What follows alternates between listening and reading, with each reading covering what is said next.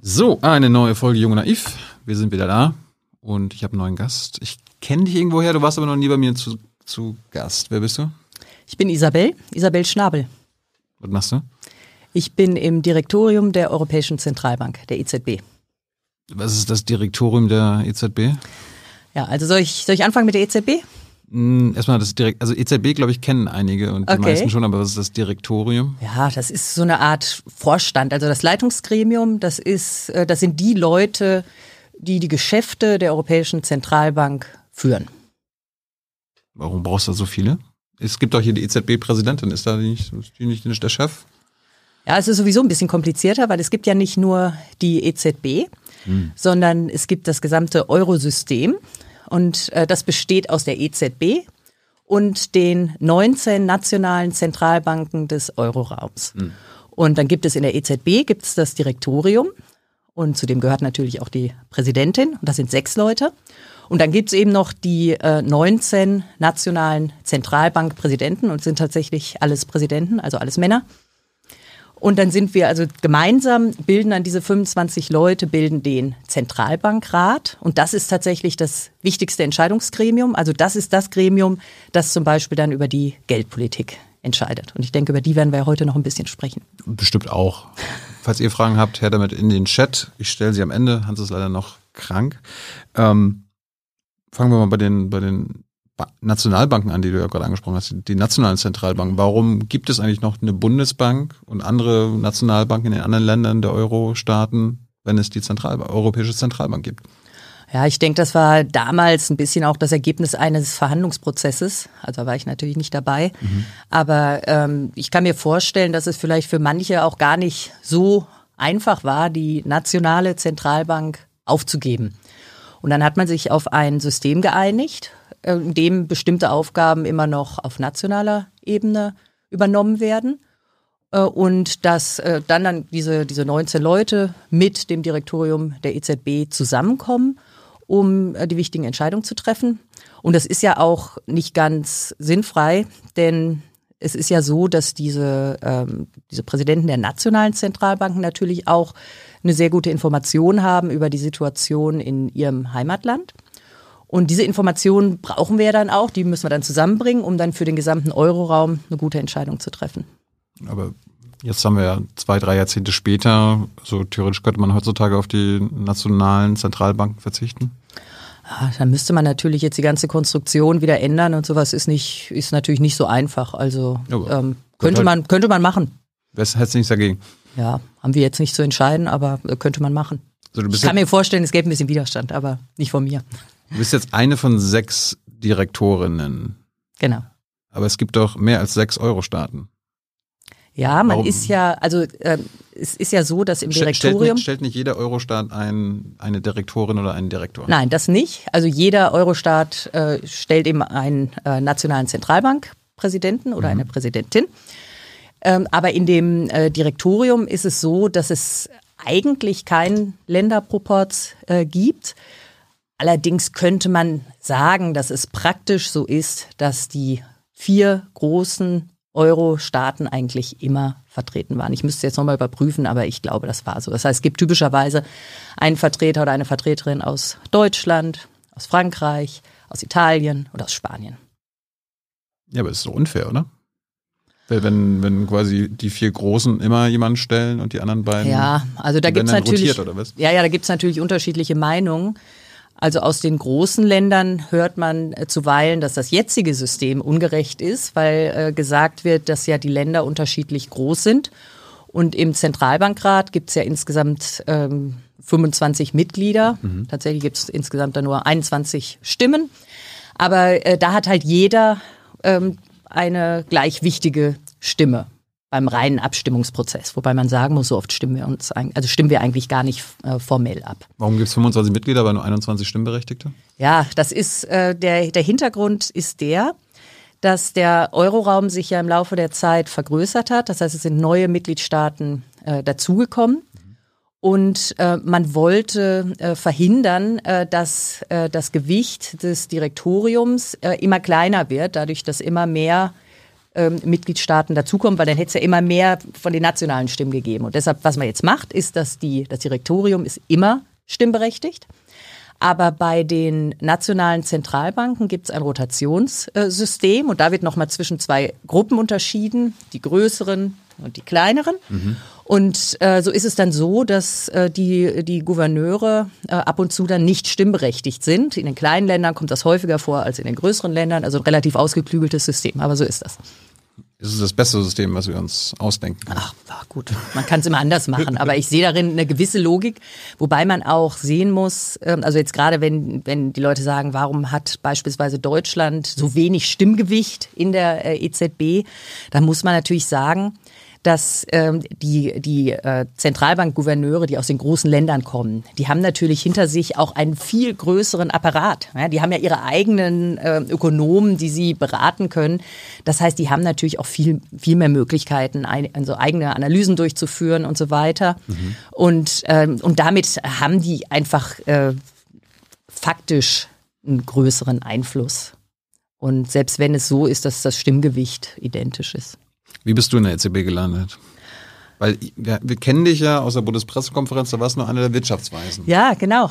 Und das war wahrscheinlich ähm, auch, ja gut, also ich, ich müsste ein bisschen was dann über meinen Karriereweg erzählen, aber ich weiß nicht, wo ich anfangen soll. Dazu kommen wir gleich. Okay, also wie bin ich in die EZB gekommen? Also ich war. Hast du dich da beworben? Nein, nein, also ich. Wird man da gefragt, so Isabel, also, du hast Ahnung? Nein, nein, also ja, man wird, man wird schon gefragt. Also ich war im Sachverständigenrat bei den Wirtschaftsweisen und äh, dann war es so, dass die, äh, dass die deutsche Vertreterin im Direktorium, Sabine Lautenschläger, zurückgetreten ist, überraschend. Hm. Und dann hat man für Frau Lautenschläger einen Nachfolger oder eine Nachfolgerin gesucht. Und da ist dann äh, die Wahl auf mich gefallen. Wer hat gewählt? Ja, das ist eine, ähm, eine Abstimmung ähm, der innerhalb der Regierung die, äh, die dann also einen Vorschlag macht, eine Nominierung. Dann gibt es allerdings einen relativ komplizierten äh, Prozess, wo man dann äh, auch ähm, eben auf der europäischen Ebene eine ganze Reihe formaler Schritte durchlaufen muss. Und das vielleicht Wichtigste ist die Anhörung im Europäischen Parlament. Mhm. Das heißt, da muss man sich einer doch recht umfangreichen ähm, Anhörung stellen. Da gibt es dann so kritische Fragen. Und da wird man ganz schön äh, gelöchert, auch von allen, also ganz sehr unterschiedlich. Da gibt es dann natürlich äh, Leute, die der EZB sehr positiv gegenüberstehen. Dann gibt es äh, Leute, die vielleicht im politischen Spektrum sehr weit rechts stehen, die dann schon auch ähm, da sehr radikal auftreten. Und dieser Situation muss man sich dann stellen und äh, diesen Prozess dann ähm, durchlaufen und dann äh, müssen eben äh, verschiedene Gremien dann am Ende zustimmen. Ist, ist, diese Befragung im Europaparlament, ist das öffentlich? Kann man das sich ja noch angucken? Ja. ja. ja. Wie war das so? Ah, ich war natürlich sehr nervös, kann man sich ja vorstellen. Und die Fragen sind natürlich auch sehr detailliert. Ich meine, ich kannte mich mit Geldpolitik schon ähm, gut aus, aber wenn es dann um Themen geht, plötzlich wie, welche Rolle spielt die EZB im Bereich der Geldwäsche, dann weiß man das vielleicht nicht so genau. Und deshalb äh, ist es dann so, dass man sich darauf sehr gut vorbereiten muss, weil die Fragen potenziell sehr detailliert sein können. Andererseits war das auch eine gute Vorbereitung auf den Job, weil man dann nachher sehr viel gelernt hat schon in der Vorbereitung. Äh, haben Sie die Fragen vorher eingereicht, dass du wusstest, was gefragt wird? Nein, nein. Okay. Nein, nein. Das ist, wird eben nicht eingereicht, das ist spontan. Mhm. Und das ist schon, ähm, also es war schon ein bisschen anstrengend, muss ich sagen. Hast du irgendwie Fehler gemacht? Hast du irgendwas nicht gewusst? Oh nee, ich glaube, es war ganz, war ganz in Ordnung. Ja. Also man Anders als bei dir kann man da ja auch mal ein bisschen ausweichen. Klar. Äh, die Regierung hat dich vorgeschlagen, unter Merkel noch damals, ne? Ähm, ja. Wer, wer hat dich da angerufen? Ah, ich weiß nicht, ob man das sagen sollte. Ist das geheim? Ja, ich glaube schon. Also ich weiß nicht, also es, es kam ähm, der erste. War es Frau Merkel? Nee, nee. Der erste Anruf, den ich bekommen habe, war ja sowieso dann erstmal, ob ich mir das grundsätzlich überhaupt vorstellen äh, könnte. Und der kam aus, ähm, aus dem Finanzministerium. Von Scholz? Nein. Also er war aus dem scholzischen Finanzministerium. Ja. Und wer hat dann am Ende gesagt, du sollst es werden? Ja gut, das ist dann, eine, also die können das ja sowieso nicht entscheiden. Am Ende wird es entschieden auf der europäischen Ebene. Es ist übrigens auch ja, ganz. Ja, aber die Regierung hat sich ja geeinigt. Ja, ja, die haben sich geeinigt. Also ich glaube, es war auch nicht so, es war auch nicht so schwierig, weil ähm, es jetzt zum Beispiel nicht das Problem gab, dass ich, also ich habe kein Parteibuch, dass man jetzt, dass der eine gesagt hätte, oh, die ist aber, die steht aber dem und dem irgendwie zu nahe. Und das war in dem Fall dann sicher auch ein, ein Vorteil. Hier ist Tyler, hier kommt die Werbung. Für uns selbst. Kommerzfreier Journalismus seit 2013, nur möglich durch deine Unterstützung. Schau in die Infos wie. Und wie, wie hast du das erfahren? Also, dass du es jetzt werden sollst, nachdem du ja schon gesagt hattest, ja, könnte ich mir vorstellen.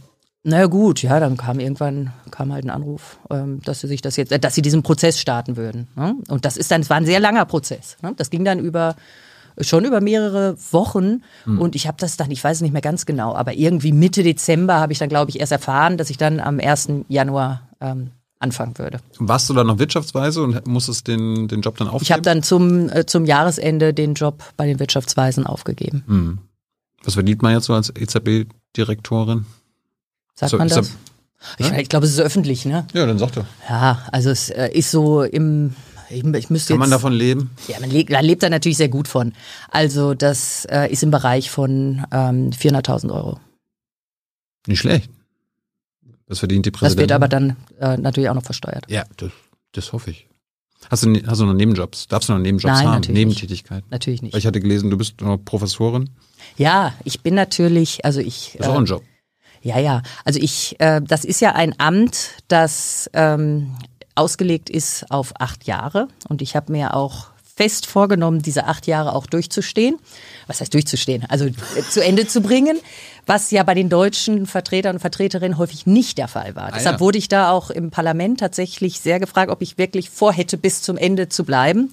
Und äh, das werde ich, äh, das äh, werde ich auch tun, äh, wenn nicht etwas sehr Unvorhergesehenes ähm, äh, geschieht. Hast du deine Vorgänger mal gefragt, warum die nicht durchgehalten haben? Na gut, es gab da ja verschiedene, oder? Okay. Es gab ja verschiedene Gründe. Es gab äh, Leute, die gegangen sind, weil sie mit der Politik nicht einverstanden waren, mit der Geldpolitik nicht einverstanden waren. Aber es gab persönliche Gründe. Es gab sehr unterschiedliche Gründe. Hm. Aber auf jeden Fall ist es so, dass ich ähm, dass, äh, dass ich dann sehr dankbar war, dass die Universität Bonn äh, mir gesagt hat, dass sie mich für die Zeit beurlaubt hm. sodass ich also die Möglichkeit habe, an die Universität zurückzukommen. Und das ist auch ein 40-Stunden-Job und so, also Vollzeit, kannst du kannst gar nichts mehr anderes machen. Also es ist mehr als ein 40-Stunden-Job. Ja, erzähl mal. Was ist die reale Arbeitszeit einer EZB-Direktorin? Ja gut, ich, ich weiß jetzt nicht, ob ich da so repräsentativ bin, aber ich arbeite schon ziemlich viel. Was heißt das? 50 Stunden die Woche? Nee, schon mehr. Also Noch mehr als 50? Deutlich mehr als 50. Also wenn ich, äh, ich bin halt in der Woche bin ich in, äh, in Frankfurt, am Wochenende bin ich bei meiner Familie in Bonn. Mhm.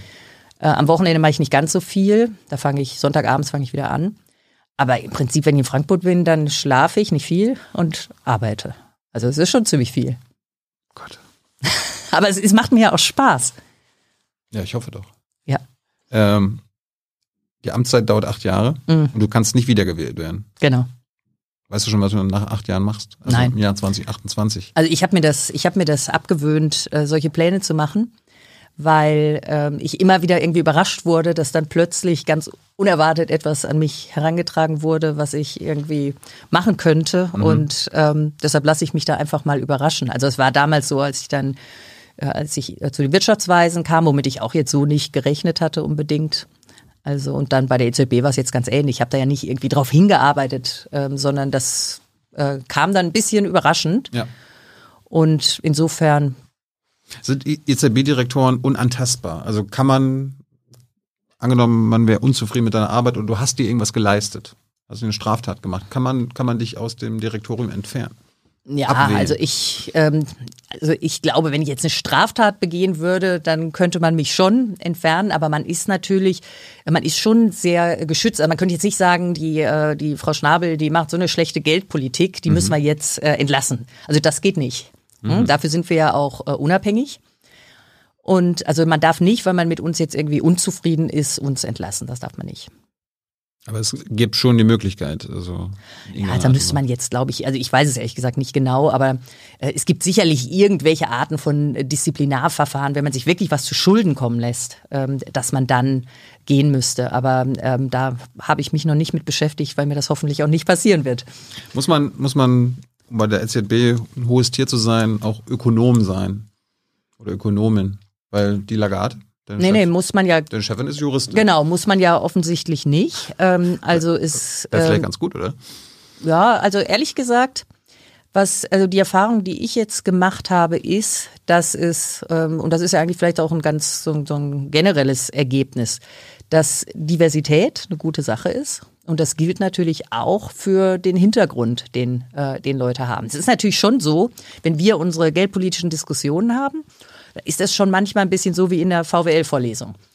Und ähm, das ist dann schon ein Vorteil, wenn man sich mit diesen Dingen äh, sehr intensiv in seinem Leben ähm, beschäftigt hat.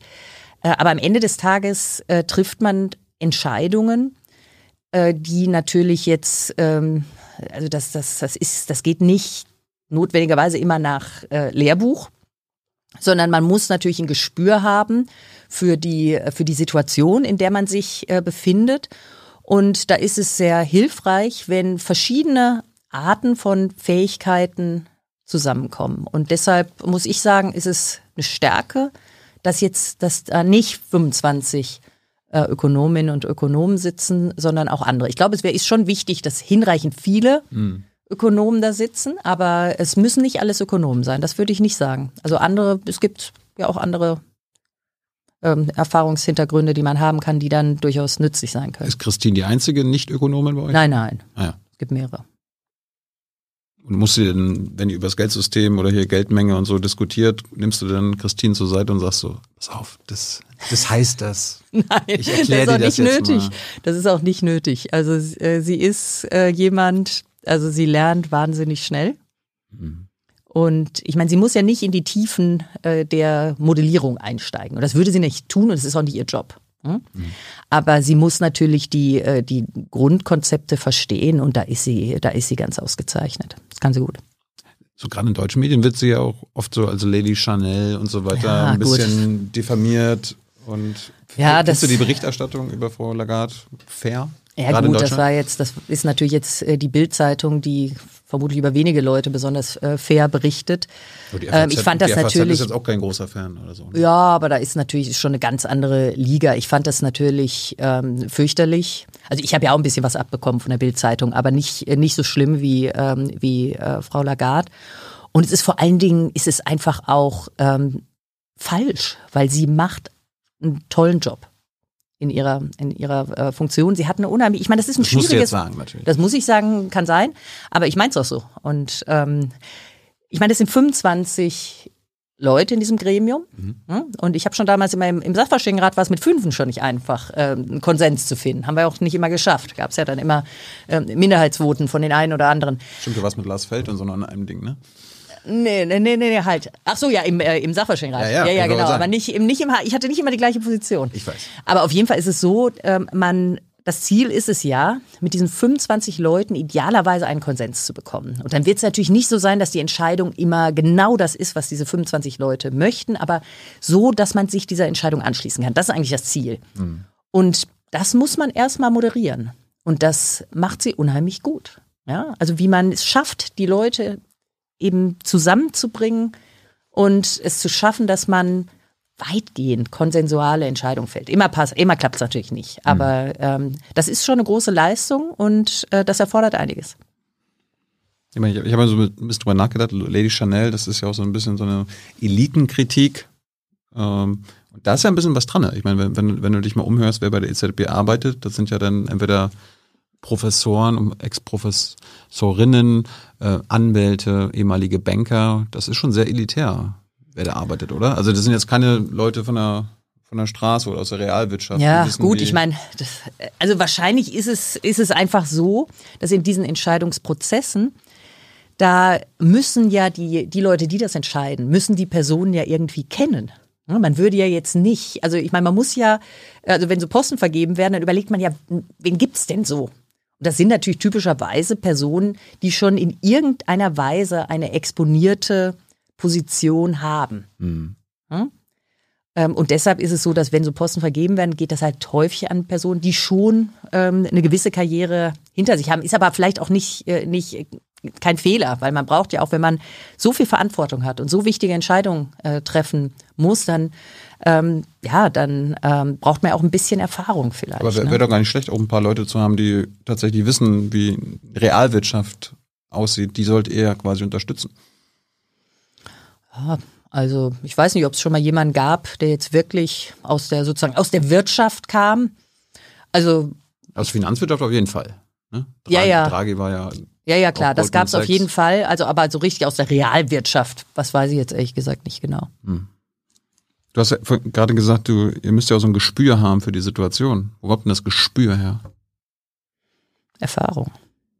Erfahrung, Gespräche mit, mit vielen Leuten. Wir müssen natürlich, also wir, es reicht ja nicht nur, dass man eben sich Modellergebnisse anschaut und Daten, sondern, also nehmen wir mal ein Beispiel. Wir stellen uns ja äh, im Moment die Frage, wie sich die Löhne entwickeln werden in der Zukunft. Das ist ja ein großes Thema. Und ein Thema, das ja auch in der Öffentlichkeit stark diskutiert wird, ist, kommt es zur Lohnpreisspirale? Ja? Dann kann man natürlich sich in Modellen überlegen, wann sowas passiert. Man kann sich angucken, wie waren denn so die Lohnabschlüsse in der Vergangenheit. Aber das reicht halt nicht, sondern man muss dann auch mal mit Unternehmen sprechen, mit Gewerkschaften sprechen, mit Arbeitgeberverbänden, um ein bisschen ein Gespür dafür zu bekommen. Das heißt, man darf diesen Kontakt zur, äh, zur sozusagen zur realen Welt nicht verlieren. Das ist unheimlich wichtig. Wir machen das natürlich jetzt inzwischen auch viel systematischer, indem wir sehr viel mehr Wert legen auf Umfragen. Ja, das heißt, wir haben, wir haben Haushaltsbefragungen, wir haben Unternehmensbefragungen bei den kleinen Unternehmen, bei den größeren Unternehmen. Ähm, und das ist für uns unheimlich wichtig. Wo du gerade Produktivität angesprochen hast, da erinnere ich mich immer, dass in den letzten 30, 40 Jahren die Produktivitätskurve sich entkoppelt hat von, der, von dem Lohnniveau. Ist das für euch auch ein Thema? Naja, also die. Also, dass die Unternehmen immer produktiver und immer mehr Geld verdienen, aber die Leute, die da arbeiten, halt nicht genauso viel? Ja, also ich, ich muss sagen, ich finde die Reallohnentwicklung, also die inflationsbereinigte Lohnentwicklung, ähm, schon in gewisser Weise ein bisschen überraschend. hm? Also gut, es hat natürlich, also es gab natürlich eine Zeit, da war es vielleicht nicht so überraschend, weil das eine Zeit war, da haben sich die Märkte geöffnet in Richtung Ost, also Osteuropa und dann vor allen Dingen eben auch in Richtung China. Und dann hatte man plötzlich auf dem Weltmarkt eine ganz andere Konkurrenz aus Ländern, die viel äh, geringere ähm, Löhne hatten. ne? Und das ist vermutlich einer der Gründe, äh, warum dann äh, vor allen Dingen in bestimmten Tätigkeiten, die man vielleicht leicht substituieren kann, die Löhne nicht so stark gestiegen sind. Aber müssen wir da nie was tun? Das ist, Also- ja, ist ja quasi unfair. Ja, also ich, ich kann da nichts dran tun. Da müssen die natürlich die Tarifparteien äh, was, äh, was dran tun. Ja. Und ja, das So, jetzt, äh, du bist EZB-Direktorin. Hast du da, hast du ein spezielles Fachgebiet, irgendwie irgendwie ein Aufgabengebiet, was die anderen Ja. nicht haben? Ja, ja, also wir haben, äh, wir haben bestimmte Ressorts, die verteilt sind auf die sechs Direktoriumsmitglieder und ich habe drei Ressorts. Einmal den Bereich Marktoperationen nennt sich das. Da bin ich also zuständig. Du bist die Ärztin, die den Markt auf. Ja, ich, also äh, für die, ich bin äh, zuständig für die Umsetzung der Geldpolitik. Also wenn wir beispielsweise Wertpapiere kaufen, also Staatsanleihen und so weiter, dann bin ich dafür zuständig. Wenn wir Kredite an Banken äh, vergeben, dann bin ich dafür zuständig für diese Implementierungsfragen, die Frage, wie wir das genau machen. Also das, du, du kaufst jetzt nicht die Anleihe, sondern aber du sagst bei uns, nur welche oder was? Ja, ja, aber bei uns gibt es Leute, die Anleihen kaufen in der EZB. Ja. Also richtige Trader. Und den gibst du. Wir müssen entscheiden und wir müssen dann die Vorgaben machen, wie das, äh, wie das passiert und so weiter. Ein Teil geschieht natürlich auch bei den nationalen Zentralbanken, die haben alle ihre eigenen äh, Marktabteilungen. Okay, das ist der eine Bereich. Der zweite Bereich, der sehr groß ist, ist der Bereich Statistik. Also die EZB produziert sehr viele Daten.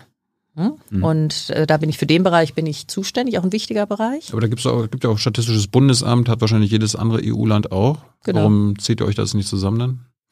Ja, das ist natürlich alles, ähm, also es gibt ja auch noch ein europäisches, eine eu- europäische Ja. Statistikbehörde, Eurostat. Ja. hm? Ähm, aber es gibt eben bestimmte Daten, die erheben wir. Und das sind eben typischerweise Daten, die auch mit, äh, mit unserem Geschäft ähm, zusammenhängen. Also zum? Beispiel, zum Beispiel Daten über, äh, über Kreditvergabe. hm? Über, einz über jeden einzelnen Kredit, der dann vergeben wird. Also sowas würden wir, äh, würden wir zum Beispiel machen. Ähm, und der dritte Bereich, für den ich zuständig bin, und das passt natürlich so ein bisschen zu meiner, äh, zu meiner Vorgeschichte, ist Forschung. Ja, Die EZB hat eine Forschungsabteilung, eine sehr gute Forschungsabteilung. Und ja, dafür bin ich, das der woran, dritte Bereich. Woran forscht ihr denn? Ja, wir forschen an sehr, sehr vielen Themen, aber tendenziell natürlich an, an Themen, die mit äh, Zentralbankpolitik ähm, zu tun haben. Also es gibt natürlich sehr viele, die an klassischen geldpolitischen Themen arbeiten. Und dann gibt's die, äh, die Leute, die sehr stark ähm, sich um finanzwirtschaftliche äh, Fragen kümmern, also was mit Banken zu tun hat, Finanzmärkten, Regulierung und so weiter. Aber es entstehen halt auch immer wieder neue Themen. Zum Beispiel ein Thema, mit dem wir uns jetzt ähm, sehr stark beschäftigen, ist Klima. Hm, natürlich auch. Äh, zum neues einen, Thema, ja? Ja, ist ein neues Thema. Für euch. Ja, das, das war vor ein paar Jahren, gab es das quasi kaum, ne? muss man hm. schon so sehen. Und da ist natürlich inzwischen äh, passiert da viel, viel mehr. Und auch in der Forschung haben wir da einige, die sich da jetzt äh, mit Fragen äh, beschäftigen. Konntest du diese Gebiete aussuchen? Waren die frei oder musstest du die von deiner Vorgängerin übernehmen? Na gut, es waren dann ja, als, ähm, äh, als ich kam, waren bestimmte äh, Gebiete frei. Mhm. Ähm, dann kam aber noch parallel mit mir äh, der Fabio Panetta. Der hat quasi mit mir zusammen angefangen, was dann hieß, dass mehr frei war. Mhm. Und ich bin mir jetzt nicht mehr ganz sicher, ob noch irgendwas, ich, doch, ich glaube, es wurde auch noch irgendwas umverteilt. Ne? Die Präsidentin hat dann, also hier hat es im Prinzip, also ich habe natürlich gesagt, was ich, was ich gerne hätte. Mhm. Der Bereich, der mir besonders wichtig war, war tatsächlich der äh, Bereich der Marktoperation, weil der sehr, sehr wichtig ist. Und dann hat sie mir diesen Bereich dann auch angeboten, sozusagen. Schön, dass Umverteilung bei euch auch Thema ist. ähm, kommen wir mal zu, zu deiner Person. Mhm. Äh, wie bist du aufgewachsen? Wo bist du aufgewachsen? Wann wusste die kleine Isabel, dass sie IZB-Direktorin werden will? Oh, die kleine Isabel wusste das gar nicht. Also die kleine Isabel wurde in ähm, Dortmund geboren. Ja, ich bin da ähm, also aufgewachsen mhm. und ähm, also zur Schule gegangen. Ich komme aus einem eher behüteten Elternhaus. Was haben die Eltern gemacht? Also meine, ähm, mein Vater hat, äh, war Jurist oder ist immer noch Jurist und äh, der ähm, war also Leiter der Rechtsabteilung bei einer Brauerei. Ja, Dortmund war damals noch ähm, die, äh, die Stadt mit dem zweit mit der zweitgrößten Bierproduktion der Welt. Glaubt man nicht mehr, ne? Aber What? ja, es war damals so. Okay, und der war also auf jeden Fall war der, der Rechtsabteilung. Meine Mutter ähm, hat Englisch und Französisch studiert auf Lehramt und ist dann ganz klassisch ähm, nicht in ihren Beruf gegangen, leider aus meiner Sicht, hm. sondern ähm, war dann Hausfrau. Ja, wie das damals so war. Ne? Und ähm, ja, meine Eltern haben mir das so erzählt, dass sie gesagt haben, wenn sie gearbeitet hätte, das wäre ja so gewesen, als könnte mein Vater es sich nicht ähm, äh, erlauben, dass seine Frau nicht arbeitet. So hat man darüber gedacht. Ne? Ist natürlich heute ein bisschen anders, aber so war das leider. Ich glaube, ähm, also ich ich weiß es gar nicht, aber vielleicht hätte meine Mutter auch ganz gerne gearbeitet. Sie wäre auf jeden Fall eine tolle Lehrerin gewesen. Aber das hat sie nicht gemacht und ähm, ja, und äh, meine Eltern ähm, haben uns sehr liebevoll aufgezogen. Bei uns spielte Bildung immer eine wichtige Rolle. Also es war irgendwie klar, dass die Kinder, dass die äh, Sport machen, dass die Musikinstrumente ähm, spielen, dass sie mal ins Ausland gehen. Also mein Bruder und ich waren beide ähm, für eine Zeit in den USA und haben eine Highschool besucht. Ne? Und das, ja. Mhm. Und das ist ja eine tolle Erfahrung. Und so war es so, so ja, also da haben meine Eltern viel für uns äh, getan. Ja, und dann kam ich dann irgendwie zum Abi. So, na. Warst du eine gute Schülerin? War eine gute Schülerin, ja. ja. Also ich war immer, ähm, ja, ich war sehr zielstrebig, bin ich auch immer noch. Und ähm, also habe auch eigentlich immer hart gearbeitet. Ja, also ist nicht so, dass mir immer alles, also in meinem Leben alles so zugeflogen wäre, sondern ich musste für das, was ich erreicht habe, immer auch ein bisschen arbeiten. Gut, in der Schule hält sich das ja noch in Grenzen, ne? aber so insgesamt würde ich sagen, ich war eigentlich immer jemand, der äh, hart gearbeitet hat. Also am Wochenende hast du mal eine Party ausgelassen und dann doch lieber gelernt. Also, also ich war kein Kind von Traurigkeit. Ne? Hm. Also ich äh, war auf vielen Partys und äh, heute leider nicht mehr so viel, aber ähm, nö, wir haben, wir haben viel gefeiert auch. Und ähm, so, dass dann manchmal wir auch morgens in die, in die Schule kamen und äh, die, die Lehrer dann äh, gemerkt haben, dass wir die, die Augen kaum offen halten konnten. Und dann äh, bekamen meine Eltern zu Hause einen Anruf. Tja. Aber ähm, ja, nee, also ich, ähm, ich war eigentlich immer so, ich konnte ganz gut feiern. Aber ich habe auch, wenn es drauf ankam, immer gut gearbeitet. So, dann hast du Abi ja. gemacht? Ja, und dann kann, nee, dann lief ich erstmal aufs Abi zu und dann stellt man sich so die Frage, was macht man jetzt? Hm? Und dann ging es mir so, wie vielen anderen auch, ich wusste es nicht so recht. Hm? Ich hatte, also ich war, wie gesagt, eine gute Schülerin. Ich konnte eigentlich so alle Schulfächer so gut. Aber es gab nicht so dieses eine Fach, das mich so wirklich fasziniert hätte. Hm? Und ich glaube, das ist ja wahrscheinlich, geht, geht ja wahrscheinlich vielen so. Mhm. Und dann hat mein Vater zu mir gesagt, mach doch eine Banklehre. Da habe ich gesagt, was, was, was soll ich, was soll ich bei der Bank? Und da hat er gesagt, ja gut, also ist ja auch, äh, also bewirb dich doch mal, dann lernst du auch mal, wie das so ist, in so einem Bewerbungsprozess und da sammelst du Erfahrung und so weiter. Ne? Habe ich mich also da beworben und bin dann durch diese Prozesse so, bei, durch. Bei der Dortmunder Sparkasse dann, was? Nee, und dann, also dann habe ich auch mehrere Zusagen bekommen. Ja, ja. Und da ich da ja nicht so genau wusste, was ich machen wollte, habe ich gedacht, gut, dann mache ich das, dann mache ich das halt, ja. Und bin dann zu dieser, äh, in diese, also das war die Deutsche Bank in Dortmund. Und das war jetzt nicht so eine, äh, also nicht so eine Entscheidung, wo ich sagen würde, ich wollte schon immer eine Banklehre machen, sondern ich bin ja schon ein bisschen reingerutscht, muss man ganz ehrlich sagen. Und dann war es so, ich habe dann, ähm, also direkt nach dem Abi habe ich mit meiner besten Freundin eine sensationell tolle Interrail-Tour gemacht. Und dann kam ich von dieser Interrail-Tour und musste quasi ein paar Tage später, musste ich in die Bank. So mit weißen Blüschen und so. Ah, es war nicht so einfach. Und ich habe da schon ein bisschen mit gehadert, muss ich ganz ehrlich sagen. Hast du es durchgezogen, deine Banklehre? Ja, ich bin jemand, ich ziehe die Sachen durch, die ich mache. Aber es gab einen Moment, wo es nicht so einfach war. Ne? Ich habe da, ich habe mich schon ein bisschen schwer getan. Ich habe da aber auch viel gelernt, weil es ist ja so, wenn man so als, äh, also in, wenn man ein Auszubildender ist, ist man ja quasi am hintersten Ende der der Hierarchie. Ne? Und ich meine, man kam halt so aus dem Abi, man hat ein gutes Abi gemacht und man, ne, man dachte ja, man wäre irgendwie wer. Ne? Und dann war es halt so, dann war man da in irgendeiner Zweigstelle bei der Bank. Und dann hieß es so, die Azubis machen jetzt die Lehrkontrolle. Was ist denn die Lehrkontrolle? Die Lehrkontrolle war, also jeder Brief, der geschickt wurde an die Bank, der wurde, also jeder Briefumschlag wurde aufgehoben. Und dann mussten die Azubis diese ganzen leeren Briefumschläge durchgucken, um zu gucken, ob da noch vielleicht was drin war, ein Scheck oder so, den jemand vergessen hatte. Ja, das war nicht so einfach. Und dann war es auch. Wie oft habt ihr da was gefunden? Ich habe einmal habe ich tatsächlich, ich habe einmal, einmal habe ich tatsächlich was gefunden, wow. habe ich wirklich einen Scheck gefunden. Aber das war natürlich ein bisschen, also es war ein bisschen nervig. Es gab natürlich auch interessantere Sachen, aber sowas gab's halt. Und dann war es auch so, dass ich da wirklich nicht so glücklich war. Und dann weiß ich noch, in der Zweigstelle habe ich auch echt keine gute Bewertung bekommen. Und dann habe ich mir gedacht, okay, was machst du jetzt? Aber, machst du das? War dein Alltag denn so, du sitzt am Bank, an der Bank? Ja, ja, so Überweisungsträger ausfüllen und ich habe auch mal einen Kredit vergeben und so. Ah, ja. Also äh, ja, und dann habe ich mir irgendwann gefragt, will ich das jetzt durchziehen? Und habe ich gesagt, ja, ich will das durchziehen. Und dann habe ich gelernt, damit klarzukommen. Und dann bin ich am Ende meiner Banklehre nochmal genau in die gleiche Zweigstelle zurückgekommen und habe da wirklich eine super Bewertung bekommen, weil ich dann irgendwie gelernt hatte, mit der Situation klarzukommen. Und insofern war vielleicht allein das schon eine ganz hilfreiche Erfahrung, dass man mal so gelernt hat, mit, ähm, mit Hierarchien umzugehen. Mhm. Ne? Was für mich irgendwie eine vollkommen ungewohnte Sache war, unklar und so weiter. Naja, und dann, was vielleicht noch viel wichtiger war, war, dass ich dann in der Berufsschule einen großartigen Lehrer hatte. Hm? Äh, und zwar, der hat unterrichtet Bankbetriebslehre und Volkswirtschaftslehre. Und dann wurde mir vollkommen klar, also ich hatte schon mal so gedacht, ja, vielleicht mache ich BWL, mein Bruder hat auch BWL gemacht. Und dann war mir vollkommen klar, dass VWL das Fach ist, das ich unbedingt studieren will.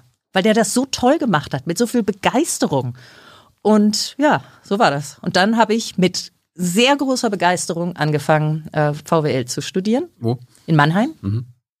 Also ich hatte, äh, als es darum ging, wo ich studiere, habe ich gesagt, also ich möchte, dass der Studienort ähm, mindestens so weit weg ist von zu Hause, dass ich nicht auf die Idee komme, meine dreckige Wäsche nach Hause zu bringen. Das war wichtig. Ja, das war so ein Kriterium.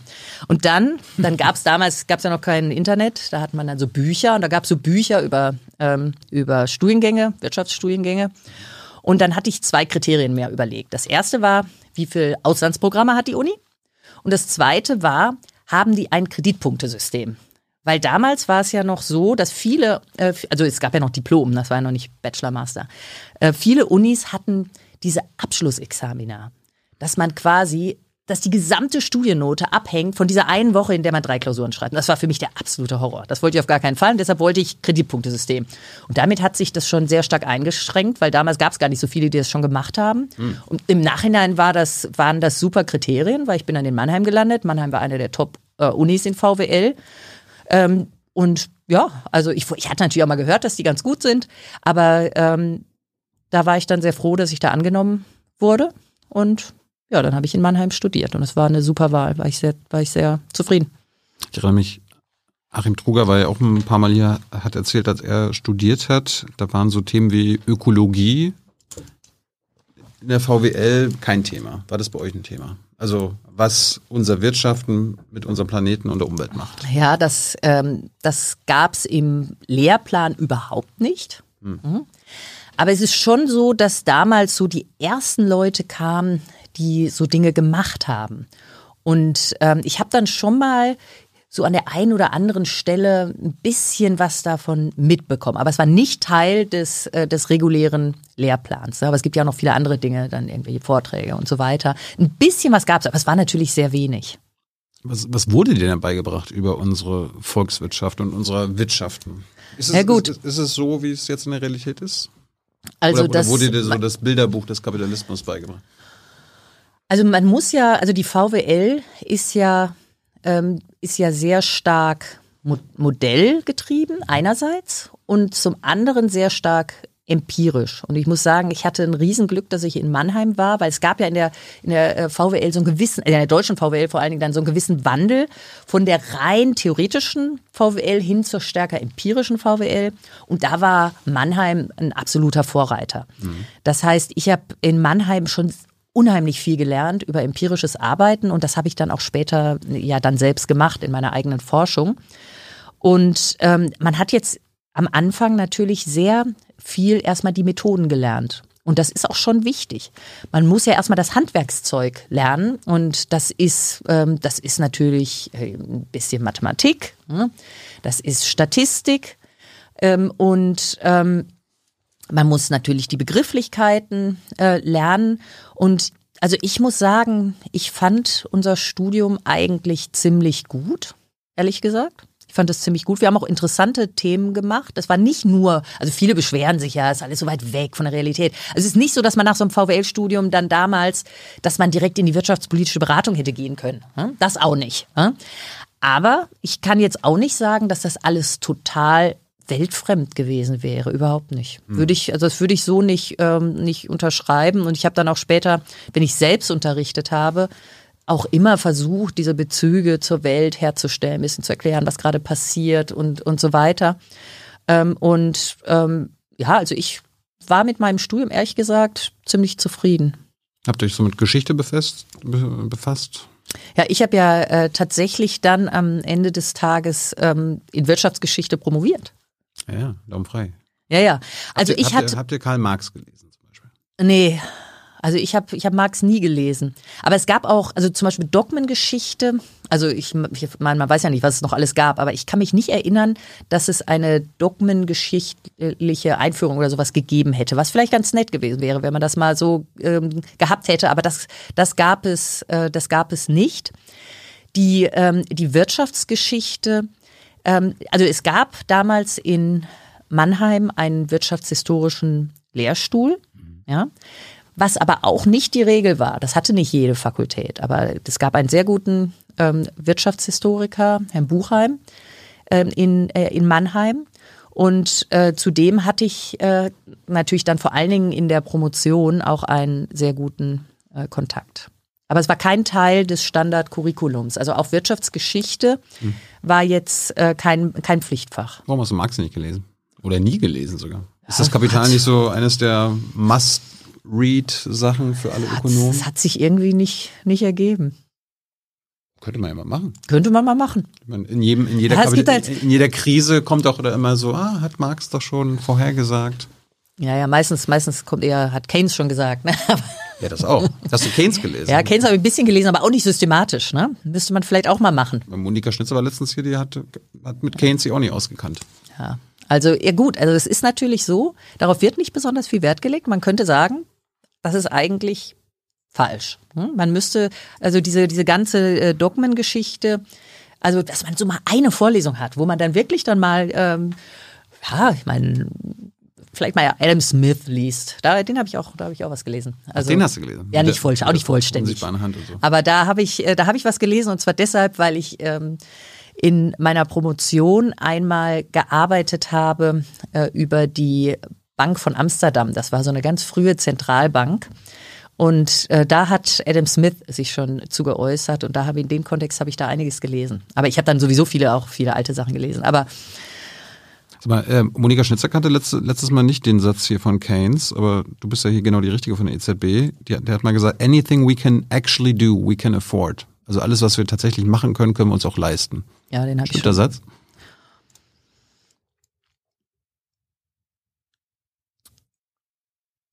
Ach, da müsste ich jetzt, da müsste ich jetzt ein bisschen länger drüber nachdenken. Ja. Aber es ist ein, ähm, es ist ein interessanter Satz. Also es heißt ja letztlich, die, ähm, also das, was wir tun, wird nicht eingeschränkt durch unsere, sage ich mal, finanziellen Mittel, sondern das, was wirklich die äh, die Beschränkung ist, sind irgendwie unsere Fähigkeiten. Hm? Und, ähm, und der ähm, Wille. Oder, und der Wille, und der Wille, mhm. genau. Also stimmt das dann auch jetzt für zukünftige Politik, Geldpolitik oh, und so weiter. Also wie gesagt, da, da müsste ich jetzt. Ja, das Geld ist da eigentlich immer, ne? Also alles, was man also gut, was man wir, tatsächlich also Geld machen kann ist jetzt und will. Ja, ja, ja, also Geld, ähm, da müssen wir dann wahrscheinlich gleich nochmal separat drüber sprechen, ist ja ein schwieriger Begriff. Ne? Ja, aber das, also das impliziert bei das der, ja. bei der EZB ja. ist immer Geld da. Das kann ich sagen, aber das, äh, aber vielleicht ist das nicht das, was du meinst. Ja. Und ich, mein, ich habe nach der Historie gefragt, weil frei nach Marx, der hat ja auch mal gesagt, Gesellschaftsordnungen sind historisch und nicht ewig. Mhm. Und damit ist ja der Kapitalismus auch nicht ewig. Ähm, vielleicht beschäftigen wir uns viel zu wenig damit, dass das halt auch nur ein Teil unserer Geschichte ist. Ja, ja, nein, also, also ich, was ich sagen kann, ist, dass für mich diese also ich, ich bin ja keine Wirtschaftshistorikerin, ich bin Ökonomin, aber ich habe wirtschaftshistorisch gearbeitet. Mhm. Und ähm, das, das war übrigens deshalb so, weil ähm, ich eine Diplomarbeit geschrieben habe bei meinem späteren Doktorvater Martin Hellwig über Finanzkrisen.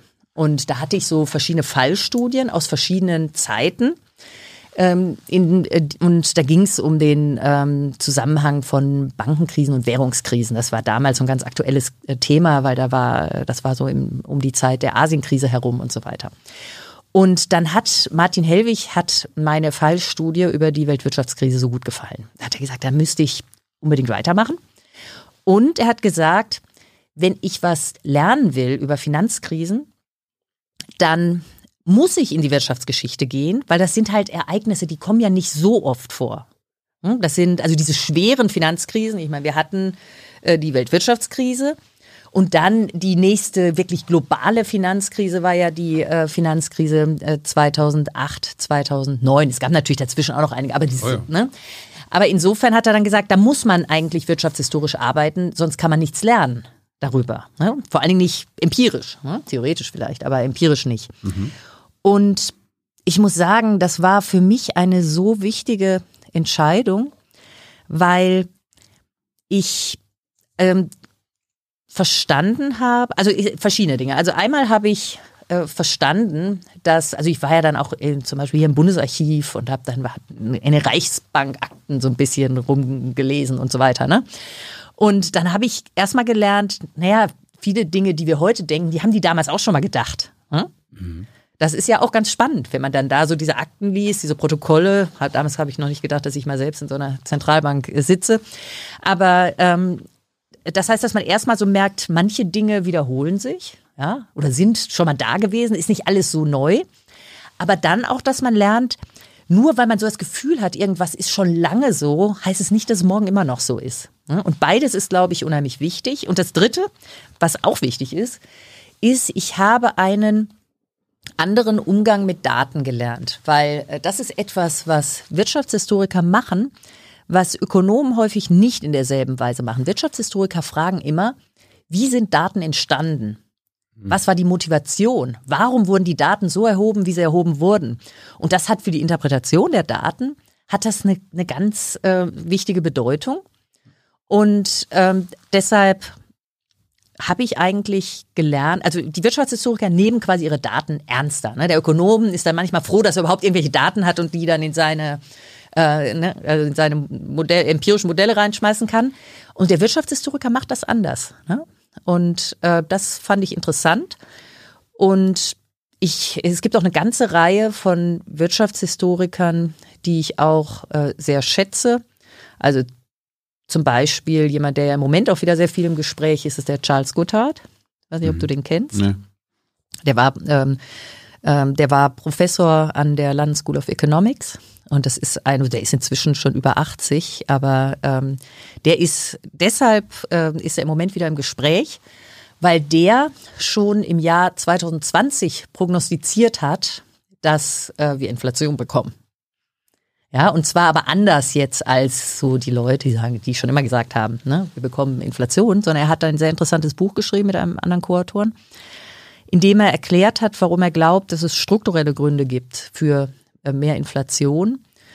Und ähm, also er, er hat jetzt nicht da keine Zeitangabe gemacht, hat gesagt, also im Jahr so und so kommt die Inflation. Aber ähm, das, das war ein sehr äh, kluges Buch, umstritten. Hm? Nicht jeder äh, fand das äh, überzeugend, was da drin steht, wird immer noch äh, drüber gestritten. Aber ähm, das ist halt jemand, der hat jahrelang wirtschaftshistorisch gearbeitet. Er hat sich unheimlich viel beschäftigt mit der Geschichte der, äh, der Bank of England zum Beispiel. Und der weiß einfach unheimlich viel und hat einen Horizont, der einfach sehr, sehr weit ist. Und deshalb hat er dann bei manchen Dingen vielleicht auch einfach eine ganz gute Einschätzung. Hm? Und ja, also den schätze ich zum Beispiel sehr wenn du dich mit den historischen Krisen des Kapitalismus beschäftigt hast, dann hast du, dann hat sie wieder mit Marx beschäftigen sollen. Der hat's ja, der hat's ja, der hat's ja dargelegt, warum der Kapitalismus immer wieder Krisen hat. Ja, ich sollte das wahrscheinlich mal machen. Nein, ich meine, es, es gibt halt immer so viele Dinge, die man lesen möchte. Ne? Das ist ja das Problem. Es gibt ja so viele spannende Dinge, die man eigentlich lesen müsste. Dann mhm. gibt es natürlich noch die Dinge, die man lesen muss, die vermutlich dann manchmal weniger spannend sind als das, was man eigentlich lesen möchte. Und dann ist man manchmal vielleicht dann, wenn man das, die Dinge lesen möchte, die noch interessanter sind, ist man vielleicht manchmal dann auch zu müde. Gibt es einen Ökonom oder eine Ökonomin, die dich geprägt hat? Auf jeden Fall mein Doktorvater, Martin mhm. Hellwig. Der war für mich mit Abstand die wichtigste und prägende Person. Und von der, von der Lehre her, vom, vom ökonomischen Denken, welcher, welcher ökonomischen Schule bist du nah? Ach, ich weiß gar nicht, wir, wir definieren uns ja nicht so über ökonomische Schulen. Also weiß ich nicht, habe ich nie, habe ich nie so gemacht. Es gibt so die aber, Klassiker, die Ordoliberalen, ja, die Neoliberalen. Aber ich mag das eigentlich nicht, diese äh, diese Einteilung. Also äh, ich meine, es, es gibt, also ich bin sicher jetzt nicht besonders, äh, un, also ungewöhnlich in meiner Denkweise schon relativ nah dran an, sage ich mal, dem, was man vielleicht Mainstream nennen könnte. Aber der Mainstream ist natürlich heute nicht mehr die reine Neoklassik, sondern ist natürlich äh, gerade jetzt im Bereich der Makroökonomik ist natürlich eher neukensianisch. Neukensianisch. Ja, so nennt man das heute. Das sind bestimmte Arten von Modellen mit Preisrigiditäten, wo die Preise sich nicht sofort anpassen, aber im Prinzip im Sinne von Keynes. Preise ist ein gutes Stichwort. Ich meine, wir, wir haben ja gerade hier mit Gaspreisen und Energiepreisen äh, in der Debatte, warum macht man hier aber Preiskontrollen? Ja, ja, das ist ja, das ist ja ein Vorschlag, der, ähm, der auch äh, diskutiert wurde. Also die meisten Ökonominnen und Ökonomen sind da ja immer ein bisschen vorsichtig. Einfach aus weil dem. es Kommunismus ist, oder? Nee, nicht weil das Kommunismus ist, sondern weil Preise ja eine, eine wichtige Lenkungsfunktion haben, weil Preise Knappheiten ähm, anzeigen, also hohe Preise zeigen an, dass etwas besonders knapp ist und äh, dann werden ja Mechanismen in der Wirtschaft in Gang gesetzt, die dann ähm, dazu führen, dass zum Beispiel von irgendetwas mehr produziert wird oder weniger konsumiert wird oder was auch immer. Und diesen Mechanismus, also man muss einen guten Grund haben, diesen Mechanismus außer Kraft zu setzen. Aber natürlich ist es so, wir dass Grund, wir, ja, ich meine, wir haben ja, wir haben ja auch zig Preisregulierungen. Ist ja nicht so, dass wir jetzt einen vollkommen freien, ähm, einen vollkommen äh, unregulierten Markt hätten. Und es gibt ja auch niemanden mehr, der, der heute sagen würde, wir brauchen einen vollkommen freien Markt. Hm? Ach, da kenne ich noch einige. Ah, nee. Nee, aber, einfach aber deshalb nicht, weil es gibt ja, es gibt ja so viel äh, Marktversagen ne? und mhm. ähm, also Marktversagen gibt es auch in der Neoklassik, ne? Und deshalb. Ähm, ja, warum machen wir jetzt keine Preiskontrolle bei den äh, Energiepreisen? Ja, weil, ähm, weil es ja so ist, dass wir ja, also wir wollen ja jetzt noch mehr als vorher von den fossilen Energieträgern weg. Hm? Und äh, dann ist es ja wichtig, dass der, der Preis diese Lenkungsfunktion erhält, hm? dass also, ähm, dass man also den Anreiz hat, weniger von diesen Energieträgern zu verbrauchen, weil sie eben, weil sie eben äh, teurer geworden sind. Es gibt natürlich dann diesen ganz anderen Aspekt, ähm, dass man soziale Härten abfedern muss. Es kann natürlich nicht sein, dass man dann sagt, okay, da gehen die Gaspreise halt hoch und dass dann die Leute nicht mehr heizen können. Ist auch egal, ne? Also das ist natürlich, äh, man muss natürlich da, äh, gibt's äh, die Notwendigkeit, soziale Härten natürlich auszugleichen. Das ist ja auch, das würde jeder sagen, ähm, vermutlich. Aber ähm, aber die, die Preise, also man muss einen guten Grund haben, die Preis, die Funktion des Preises einzuschränken. Was wäre denn ein guter Grund jetzt? Ja, jetzt bei diesem Energiethema fällt es mir ein Gibt's bisschen. Gibt es keinen guten Grund? Fällt es mir, also es fällt mir ein bisschen schwer. Also ich glaube, es ist gut, dass man, also man kann ja, ähm, ich meine, die, für die Leute ist das natürlich ähm, äh, also letztlich ist es ja so, dass, also wir sagen dann, die haben einen Realeinkommensverlust, also sie können sich weniger leisten, weil sie mehr für äh, für Heizen und, und Benzin äh, mhm. ausgeben müssen. Und man kann das ja auch nicht vollständig dadurch kompensieren, ähm, dass man ähm, dass man weniger konsumiert. Weil ich meine, man kann ja nicht, ne, also ich meine, man will ja nicht bei sechs Grad in der Wohnung sitzen. Ne? Hat, ähm, hat der Gauk vorgeschlagen. Und ja, gut, also ein bisschen die Heizung ein bisschen runterdrehen, habe ich nichts dagegen. Das fände ich sowieso. Frieren für die Freiheit, hat er gesagt. Fände ich sowieso gut. Ja, gut, kann man, kann man, kann man auch drüber reden. Aber Wirklich? ich meine, äh, nein, ich meine, man kann es nicht vorschreiben, aber die Leute können natürlich freiwillig, ähm, also ich habe meine Heizung auch runtergedreht. Hm. Ne, weil ich glaube, dass das, ähm, also es ist ja nur eine ist ja ein Witz natürlich, ne? Aber wenn alles machen, hat, ist hat vielleicht. glaube ich, nie als Witz gemeint. Nee, dann ist vielleicht nicht so, äh, nicht so schlecht. Aber auf jeden Fall ist es so, äh, dass es besser ist, man also wenn man das, also wenn die, äh, äh, wenn die Politik was tun will, ist es besser, sie kompensiert quasi den, also den, den Einkommensverlust durch pauschale Zahlung, als dass man ähm, den Preis reguliert. Hm? Aber es führt ja dann trotzdem dazu, dass wir immer noch die Energie verbrauchen und kaufen müssen. Das Geld geht dann unter anderem an Russland. Ja gut, aber das ändert sich ja durch die Preiskontrolle. Also da ist ja noch schlimmer. Dann ist ja der, dann ist der Preis ja niedriger, als er sein müsste. Und dann wird ja eher noch mehr verbraucht. Ja? Das heißt, dann zahlen wir noch mehr nach Russland. Hm. Also ich glaube, das löst das Problem halt nicht. Ne? Das stimmt. Kommen wir mal zur EZB. Ja. Äh, lass uns mal ein paar, paar Begriffe erklären, die immer wieder, wenn es um EZB und so weiter geht, umherschwören. Fangen wir mit Inflation an. Was ist Inflation? Warum ist das wichtig? Ja, also ähm, mit Inflation bezeichnet man eine, eine ähm, Preissteigerung eines Warenkorbs, den jemand konsumiert. Also wir haben ja, also wir verbrauchen ja alle möglichen Dinge. Ne? Wir haben, also wir brauchen Lebensmittel, aber wir äh, haben auch, also wir gehen zum Friseur, wir äh, gehen Fitnessstudio, wir äh, müssen wohnen, also zahlen Mieten mhm. und so weiter. Und wir kaufen ein neues Handy. Ähm, und all das ist quasi unser Warenkorb, wenn man so will, den wir so konsumieren. Ne? Von dem einen, ähm, also das eine kauft man ständig, das andere kauft man etwas seltener, aber daraus kann man so eine Art Warenkorb äh, ermitteln. Und was die Statistikämter eben machen, ist, dass sie so einen durchschnittlichen Warenkorb äh, zum Beispiel für Deutschland oder für den Euroraum ähm, ermitteln. Mhm und sich dann die Frage stellen, wie hat, wie haben sich die oder wie entwickeln sich die Preise dieses Warenkorbs über die Zeit? Also ja? wenn, wenn, wenn ich für den Warenkorb letztes Jahr 1000 Euro bezahlt habe und jetzt in ein Jahr später 1000 Euro und 10, genau, dann, dann ist, der, ist die Inflation 1%. Genau genau so wär's.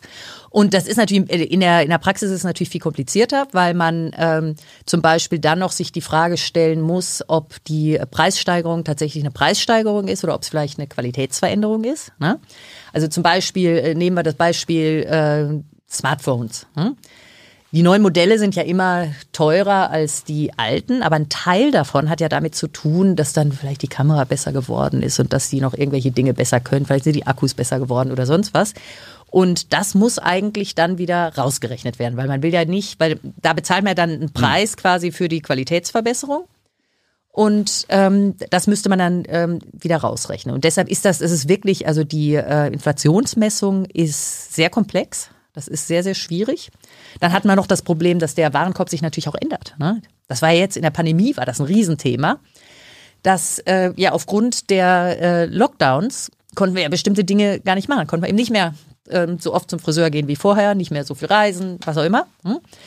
Und dann ändert sich äh, der Warenkorb. Ne? Und das muss auch, da gibt es dann verschiedene Systeme, wie man das machen kann, aber irgendwie muss ja der, damit der Warenkorb repräsentativ ist für das, was die Leute wirklich verbrauchen, muss man das halt regelmäßig anpassen. Hm? Okay, Inflation zeigt, wie sich die Preise gesteigert haben. Genau, und das, äh, und das sagt uns dann natürlich, äh, wie, wie, wie viel wir uns quasi leisten können. Warum, hm? warum steigen die Preise? Na gut, die, ähm, die Preise steigen, weil Unternehmen ähm, den Spielraum sehen, die Preise zu erhöhen. Warum tun sie das? Also entweder ist es so, dass sie die Preise sozusagen erhöhen müssen, weil ihre Kosten gestiegen sind, ja. Oder sie merken, dass die Wettbewerbssituation ist, so ist, weil sie Marktmacht haben, dass sie es erlauben können, die Preise zu erhöhen, ohne dass, äh, also ohne, dass sie damit sogar ihre Gewinne dann äh, eben erhöhen können, weil der Nachfragerückgang eben nicht so groß ist, äh, weil die Leute gar nicht gut ausweichen können. Also Preissteigerungen immer durch die Unternehmen. Hat der Staat damit nichts zu tun, die EZB? Ja, nee, das passiert ja, das passiert ja im Prinzip der Staat auf der. kann ja auch irgendwie Steuern erhöhen und so weiter, dann wird irgendwas anderes teurer. Ja gut, es gibt natürlich dann, äh, also es gibt die ganzen makroökonomischen Effekte, über die reden wir wahrscheinlich gleich auch nochmal, aber erstmal so ganz mikroökonomisch ist es so, die, äh, also die Preise werden ja dann von dem Handwerker äh, in dem Supermarkt und so weiter, werden ja die Preise gesetzt. Okay. Anderes Wort, was immer wieder mit EZB auftaucht, Geldmenge. Ui, ja. Achso, Geldmenge erstmal. Ja gut, Geld. Ja, Fangen wir gut, an. nee, mit, fangen wir mit Geld an. mit Geld müssen wir Geld? anfangen. Ja, also Wie entsteht es? Ja, das sind schon viele Fragen auf einmal. Was ist, was ist Geld? Also Geld, also man, man spricht ja manchmal von den, äh, von den drei klassischen Funktionen des Geldes, so ein bisschen Lehrbuch. Ne? Also man sagt, das ist ein Tauschmittel, eine Recheneinheit und ein Wertaufbewahrungsmittel. Gut, also wenn man kein Geld hat, also nehmen wir an, wir haben kein Geld und man möchte aber etwas erwerben, dann müsste man, dann müsste man im Prinzip Sachen tauschen. Mhm. Dann hat man ja das Problem, dass man dann erstmal jemanden Ich möchte dein Glas und biete dir meine Tasse an. Genau. Ja. Ja. aber es ist ja dann noch komplizierter. Also ich äh, biete dir gute Geldpolitik und du bietest mir ähm, äh, Podcasts oder ähm, Videos. Fiese Fragen. Diese Fragen. Ähm, und ist ja logisch, das ist natürlich jetzt ist, ist relativ kompliziert, da jemand zu finden, der dann genau das ähm, haben möchte, was man selbst anzubieten hat und umgekehrt. Und äh, deshalb ist natürlich ganz praktisch, wenn man dieses äh, Tauschmittel ähm, hat. Und äh, Geld ist aber, also was ganz wesentlich ist für Geld, ist, dass man quasi weiß, dass wenn man selbst irgendwie Geld bekommt für die Leistung, die man angeboten hat, dass man auch in Zukunft wieder jemanden findet, der bereit ist, dieses Geld anzunehmen. Hm? Und also historisch war es ja so, da gab es ja dann erstmal äh, Geld, das war dann zum Beispiel, waren zum Beispiel Goldmünzen. Hm? Und dann war dann der, also im Idealfall, der Wert der Münze, der also sozusagen draufgeschrieben war, entsprach dem Wert des Edelmetalls, das eben da drin war. Ne? Und das, also das ist natürlich dann auch immer mal wieder schiefgegangen, weil dann irgendwelche Fälscher kamen und da haben sie erst ein bisschen was abgekratzt oder dann haben sie das eingeschmolzen und ein bisschen was Minderwertiges äh, rein, ähm, also äh, da reingemischt und so weiter. Das heißt, ganz perfekt war das natürlich auch nicht. Aber das war ja quasi dann, das war so Edelmetallgeld. Dann ist man ja ähm, äh, später, ist man ja dann übergegangen, dass man gesagt hat, ja, vielleicht muss man das nicht voll, also äh, man kann es auch einfach decken. Man kann das Geld decken mit Gold. Ne? Und am Anfang war es vollständig gedeckt, dann hat man es, dann war es nur noch teilweise gedeckt. Und dann hat man irgendwann gesagt, wir brauchen es gar nicht. Wir brauchen eigentlich gar keine, äh, keine Deckung, keine ähm, offizielle, Das hat Nixon damals gesagt, ne? sondern Die Amis haben das damals Anfang der 70er gesagt, ne? Bis dahin war das System immer noch ja, Ja, müsste, also müsste jetzt nachgucken, wer es wirklich war. Aber auf jeden Fall ist es so, dass dann, äh, dass das Geld, das wir heute haben, das nennt man manchmal Fiat-Geld, mhm. ähm, dass, also ich meine, unsere Papierzettel, mit denen wir bezahlen, die haben ja gar keinen intrinsischen Wert. Ne? Also die sind ja wertlos quasi. Ne? Und äh, wir sind nur bereit, die zu akzeptieren, weil andere bereit sind, weil sie glauben, dass andere bereit sind, die zu akzeptieren. Und das ist institutionell abgesichert durch die Organisation äh, der Zentralbank. Dass man also eine Zentralbank hat, die ein Mandat hat, zum Beispiel Preisstabilität wie bei uns, die unabhängig ist von der, äh, von der Politik. Und zusätzlich gibt es dann natürlich noch so Dinge wie das, ähm, äh, das Geld, also dass äh, Banknoten dann gesetzliches Zahlungsmittel sind, mhm. was bedeutet, äh, dass ähm, bestimmte, also auch nicht alle, aber bestimmte äh, Leute das Geld annehmen müssen, dass man also auf jeden Fall damit bezahlen kann. Man kann auch auf jeden Fall seine Steuern damit bezahlen. Ja, und das sind die Dinge, die dann letztlich das Geld absichern. Und dann äh, gibt es natürlich noch äh, auch noch ganz andere Formen des Geldes. In Kriegszeiten gab es ja immer wieder so Zigarettenwährung und sowas. Hm?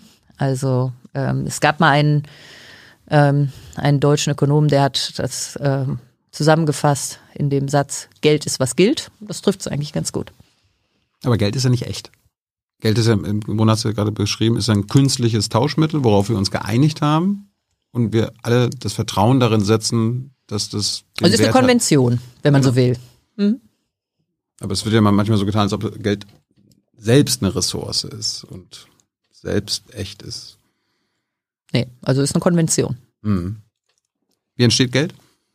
in Europa? Ja, also da muss man jetzt unterscheiden, weil es gibt verschiedene Arten von Geld. Also ähm, man kann eigentlich sagen, so im Großen und Ganzen gibt es zwei Möglichkeiten. Einmal kann die Zentralbank Geld schöpfen. Das ist dann das sogenannte Zentralbankgeld. Und dann können private Banken Geld schöpfen. Hm. Und fangen wir mal an mit der Zentralbank. Also die. Äh, Geht ihr dann in den Keller und und schöpft. Und schöpft. so ähnlich. Wie, wie, schöpft ihr? Also wie schöpfen wir? Also wir schöpfen, ähm, indem wir zum Beispiel einen Kredit vergeben mhm. an eine Bank. Und den Betrag schreiben wir der Bank auf ihrem EZB-Konto gut. Damit haben wir Geld geschöpft. Erklär es mal ein Beispiel, wie mit ein Haus, das 100.000 Euro kostet oder so. Ja, nee, da sind wir oder, noch gar nicht. Wir sind ja. jetzt noch bei der Bank. Die Bank, also die Bank. Die, die braucht ja auch 100.000 Euro. Warum auch immer. Ja, genau. Wie, wie schöpft ihr da das Geld? Gut, es wird einfach, ähm, also elektronisch auf dem Konto vermerkt. Ja, aber ich, ich, ich bin jetzt die Bank und komme zur EZB, sag Ja, Isabel, und sag, ich, ich möchte den Kredit. Euro. Genau, ich möchte den Kredit, da muss man Sicherheiten geben. Und wie, wie, wie viel Sicherheiten wollt ihr haben? Ja gut, da gibt's da gibt's ganz äh, spezielle äh, Regeln, je nachdem, wie gut das äh, die Sicherheiten sind. Ähm, muss dann, dann gibt's ja die sogenannten Haircuts, also so Abschläge. Ne? Und ähm, ja, das äh, und also bei uns muss man schon relativ, also die meisten haben sowieso übersichert bei uns. Ne? Die mhm. haben also mehr Sicherheiten bereitgestellt, als ähm, als sie Kredite aufnehmen. Und ja, und dann wird das Geld auf dem EZB-Konto gut geschrieben. Also die Banken haben bei uns Konto. Ne, also praktisch ist es so, dass die Deutsche Bank nicht bei der EZB das Konto hat, sondern dann bei der Bundesbank. Aber das hat dann wieder mit der mhm. etwas komplizierten Struktur bei uns zu tun. Aber faktisch ist es dann, in, also sagen wir mal, ein Konto bei der EZB. Aber, vereinfachend. Wie, wie, ist jetzt das Geld geschöpft worden? Ich meine, ähm, die Bank will 100.000 Euro haben. Na gut, die kann dann, also sozusagen. G gibt dir eine Sicherheit von, keine Ahnung, 10.000 Euro. Aber was mit der, äh, wo kommt denn das restliche Geld her? Nein, nein, also die, äh, also die Sicherheiten lassen wir mal ganz raus. Die Bank hat dann, also die, äh, die kann dann in ihrem Computer sehen, dass sie auf ihrem Konto die 100.000 Euro hat. Aber wo kommen die 100.000 Euro her? Die sind einfach äh, digital da vermerkt worden. Die, die sind einfach da. Die sind dann da. Die sind einfach da. Die sind, die sind einfach, da. Genau, die sind einfach da. Und das Gleiche kann auch eine Privatbank machen. Also nicht ganz das Gleiche, aber so was ähnliches. Die. Privatbank, ja. die gibt dir einen Kredit. Ich brauche ein Haus. Ich will 100.000 genau. Euro haben. Ja, du willst mhm. 100.000 Euro haben, äh, weil du ein Haus oder eine Wohnung kaufen möchtest, was auch immer. Mhm. Dann gehst du zur Bank, brauchst auch Sicherheiten. Mhm. Und ähm, dann ähm, gibt die Bank dir den Kredit und schreibt dir das auf deinem Konto gut. Hm. Und in dem Moment wurde Geld geschöpft. Hey Leute, der heutige Supporter dieser Sendung ist ihr alle. Und ihr alle seid die beste Unterstützung für unabhängigen, kommerzfreien Politikjournalismus auf dem Publikumsmarkt. Und darum bin ich ein Fan davon. Also ein Fan von euch. Macht weiter so. Per PayPal oder Überweisung.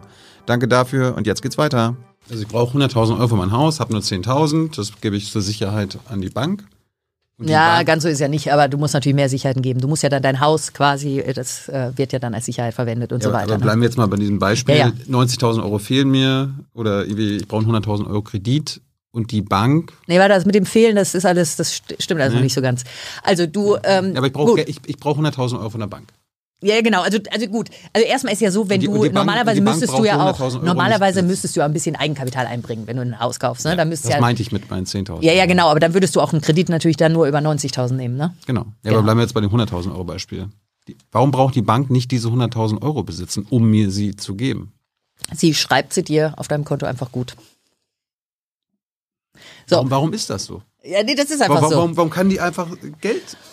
Ja, ja, gut. machen? Also, ähm, ja, das, Warum kann- warum kann das das ist in unserem, ja, das, also in unserem Geldsystem ist es so, dass die Bank kann Geld schöpfen. So, jetzt ist es so, nehmen wir an, will du Bank willst gründen. aber, du willst, äh, was, was natürlich jetzt, äh, äh, was jetzt, äh, also du musst ja dann dein Haus bezahlen. Du Ja. hast dann das Geld, du musst das Haus bezahlen. Dann äh, gibt es ähm, verschiedene Möglichkeiten. Die eine Möglichkeit ist, derjenige, der dir das Haus verkauft, ist bei derselben Bank. Ne? Dann kann die Bank einfach äh, das von deinem Konto wegnehmen und auf das andere Konto übertragen. Aber häufig ist, wird es so sein, dass, die, ähm, dass der Hausverkäufer bei einer anderen Bank ist. Und dann ist es eben so, dann muss das ja von deinem Konto überwiesen werden auf das Konto des Hausverkäufers. Das läuft über die Banken. hm? Und diese Übertragung des, äh, des Geldes, die erfolgt dann über Zentralbankgeld. Und das ist dieses Geld, das die Banken bei der EZB halten. Und das heißt, wenn, die, wenn deine Bank jetzt dieses Geld überweisen möchte, dann hat sie im Prinzip zwei Möglichkeiten. Entweder, also wenn sie das nicht sowieso schon da liegen hat, ne? also, aber wenn sie das nicht da liegen hat, dann muss sie entweder einen Kredit aufnehmen im sogenannten Interbankenmarkt, also von einer anderen Bank was leihen, weil in, diesem, äh, also dieses Zentralbankgeld, da können nur, da sind nur Banken dabei. Ne? Der Staat eigentlich auch noch, aber gut, eigentlich nur Banken.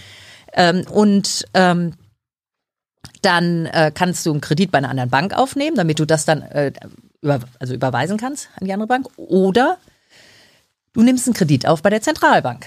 Ne, wie wir gerade, das war der Fall, den wir gerade hatten. Ne, Aber auf jeden Fall muss diese Bank, das, das bedeutet, ähm, dass ähm, die Bank schon grundsätzlich dieses Zentralbankgeld benötigt, um dann auch tatsächlich diese Transaktionen ähm, durchführen zu können. Und das ist dann die Verbindung zwischen diesen beiden äh, Geldbegriffen sozusagen. Ne? Die sind eigentlich sind die separat, das sind separate äh, Konzepte. Weil, also du hast ja keinen, du hast ja, also vielleicht kommen wir noch zu den Digitalwährungen, dann ist es anders, aber du hast im Moment ja nicht die Möglichkeit, bei der EZB ein Konto zu haben. Hm? Darum will ich jetzt eine Bank gründen. Ja, kannst du machen. Dann Ähm, kann, dann kann ich Geld schöpfen. ja, du kannst eine, Aber warum kannst gründet, Bank warum gründet nicht jeder eine Bank, anstatt immer Bank auszuräumen? Ja, also gut, ich meine, es ist natürlich so, wie in jedem anderen Markt, ist es natürlich so, dass, ähm, äh, dass man nicht beliebig viele Marktteilnehmer in dem Markt haben kann. Hm? Ähm, also zumindest ist das Geschäft dann nicht mehr profitabel. Hm?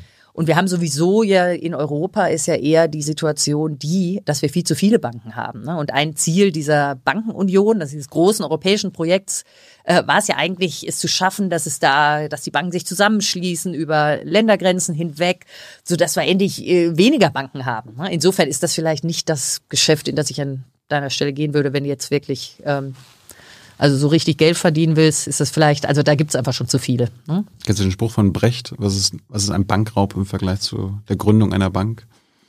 Nee, Kennst du nicht? nee, äh, weiß nicht, äh, sag nochmal, aber vielleicht doch, aber Ja, aber im Grunde sagt er, dass die Gründung einer Bank und das Bankgeschäft an sich der größere Raub ist als Ja. ähm, eine Bank auszurauben. Ja, also ich, ich meine, man muss natürlich ein bisschen vor, äh, vorsichtig sein. Ne? Banken äh, haben ja eine wichtige Funktion. Die ermöglichen dir ja ja, sind sehr wichtig, aber auch für sehr viel Leid in den letzten Jahrzehnten. Ja, ja, gut. Die, also ich habe mich ja, also mein, dafür bestraft. Also mein äh, Forschungsthema äh, ist ja Finanzstabilität. Ne? Deshalb, also mit Finanzkrisen habe ich mich ja ausreichend beschäftigt. Insofern weiß ich, wovon du sprichst. Wie, wie kann das sein, dass die 27, 28, 29 die Welt ins Chaos gestürzt haben, diese Banken, und es dann geschafft haben, diese Bankenkrise in eine Staatsschuldenkrise umzumodeln und jetzt wieder machen können, was sie wollen? Ja, ganz so ist es natürlich nicht. Es ist natürlich es einiges. Es sind immer noch dieselben Player. Ja, ja, klar.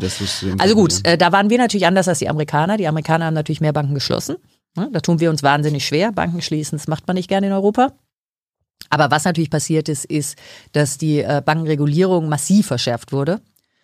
Ähm, und wenn das nicht so wäre, wären wir auch nicht so gut durch die Pandemie gekommen. Ne? Weil man muss ja schon sehen, in der Pandemie haben die Banken eine ganz wichtige Funktion gehabt. Ne? Sie haben nämlich die Kreditversorgung aufrechterhalten.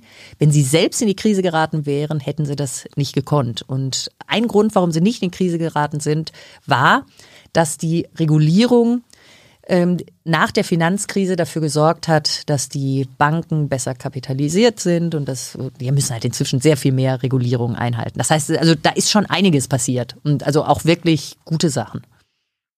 Aber es ist nicht so, dass jetzt dass wir keine Blase haben. Also ich meine, viele Beobachter sagen ja, die, die nächste, der nächste Blasenplatzer steht vor der Tür. Ja gut, Blasen ist jetzt noch mal was anderes. Ne? Da geht's ja erstmal. Ja, aber, die nächste Finanzkrise steht vor der Tür, weil ja, gut. Äh, grundsätzlich nichts geändert wurde. Die können immer noch zocken, die können immer noch wetten ja, im Finanzmarkt. Also ganz ehrlich, bei den Banken ist es schwieriger geworden. Hm? Die können das nicht mehr so. Die Risiken haben sich aber dann, das ist ja das, was dann immer passiert, die haben sich eher ein bisschen verlagert. Das heißt, jetzt äh, die meisten, die sich mit Finanzstabilität beschäftigen, gucken gar nicht mehr so stark auf den Bankensektor, weil der inzwischen viel strenger reguliert ist, sondern in den sogenannten Nicht-Bankensektor oder manchmal äh, wurde er ja auch genannt Schattenbankensektor, aber den Begriff verwendet man heute nicht mehr so gerne. Ähm, und ähm, der ist deutlich weniger reguliert. Hm. Und äh, deshalb äh, sagen viele, dass vielleicht in dem, also wenn eine neue Finanzkrise käme, dass sie vielleicht eher in dem Bereich äh, wäre, als dann bei den Banken, die eben doch sehr stark reguliert wurden. Was man auch daran übrigens sehen kann, wenn man sich anguckt, wie nach der Finanzkrise der Bankensektor gewachsen ist und der Nichtbankensektor gewachsen ist, dann sieht man, die Banken sind nicht besonders stark gewachsen. Aber der Nichtbankensektor ist explodiert. Ne? Da ist wenn du es jetzt selbst sagst, dass da die nächste Krise entstehen könnte, warum regulieren wir diese Ja, das sind nicht? natürlich, das wird seit Jahren wird es diskutiert und es dauert und es ist schwierig und es muss international abgestimmt werden. Ja, aber das, das, führt dann dazu, dass wir jetzt bis zur nächsten Finanzkrise warten und dann erst sehen, ach scheiße, hatten wir ja schon. Naja, gut.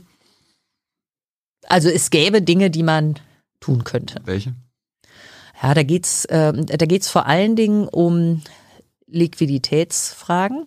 Also es geht darum, die, also ein, es geht ja jetzt zum Beispiel um einen Investmentfonds. Was ist ein mhm. Investmentfonds? Der kauft irgendwelche, sagen wir mal, Wertpapiere, also Aktien, Anleihen oder sowas. Mhm. Und dann äh, kannst du als Anleger kannst du einen Anteil daran kaufen, ja? Und dann ist das also so, dann, das ist auch eine ganz schöne Sache, weil äh, man da automatisch so eine gewisse Risikostreuung hat. Ne? Also ähm, es gibt ja auch die ETFs zum Beispiel und ja. das ist ja eigentlich eine gute Sache. Ne? Jetzt ist es aber so, dass man äh, jetzt beim normalen Investmentfonds, den äh, kann man eigentlich äh, jederzeit zurückgeben. Hm? Also man kann den wieder zurücktauschen. Ne? Ähm, und da ist dann aber das Problem, dass wenn das, ähm, wenn das ganz viele eben gleichzeitig tun, dann muss ja die, dieser Investmentfonds muss dann, ähm, muss dann eben seine Wertpapiere in kurzer Zeit veräußern. Ja? Und das geht eben möglicherweise gar nicht so schnell. Oder wenn, dann nur zu hohen Preisverlusten. Mhm. Und das heißt, und das, äh, da gibt es also so ein gewisses äh, Liquiditätsrisiko. Man kann einerseits hat man eine sehr kurze Frist, in der man das Geld sich zurückholen kann. Also wie bei einer Bank eigentlich auch. Ne? Eine Sichteinlage ist ja sehr kurz, ein Kredit ist sehr lang. Und so eine Art von, ähm, also äh, also von unterschiedlichen Fristen auf den verschiedenen Seiten der Bilanz hat man im Prinzip auch in gewisser Weise bei den, ähm, bei den Investmentfonds. Und da gibt es dann eben Modelle, mit denen man, also mit, beziehungsweise Regulierung, mit denen man das ähm, in den Griff bekommen kann. Aber das ist jetzt nur ein Beispiel. Ne?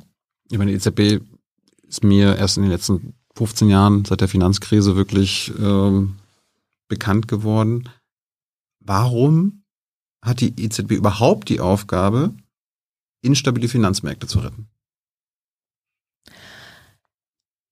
Also die EZB, also zunächst mal das Hauptmandat der EZB ist natürlich ein anderes, da müssen wir auch noch drüber Reden sprechen. wir gleich drüber. Die Preisstabilität. genau.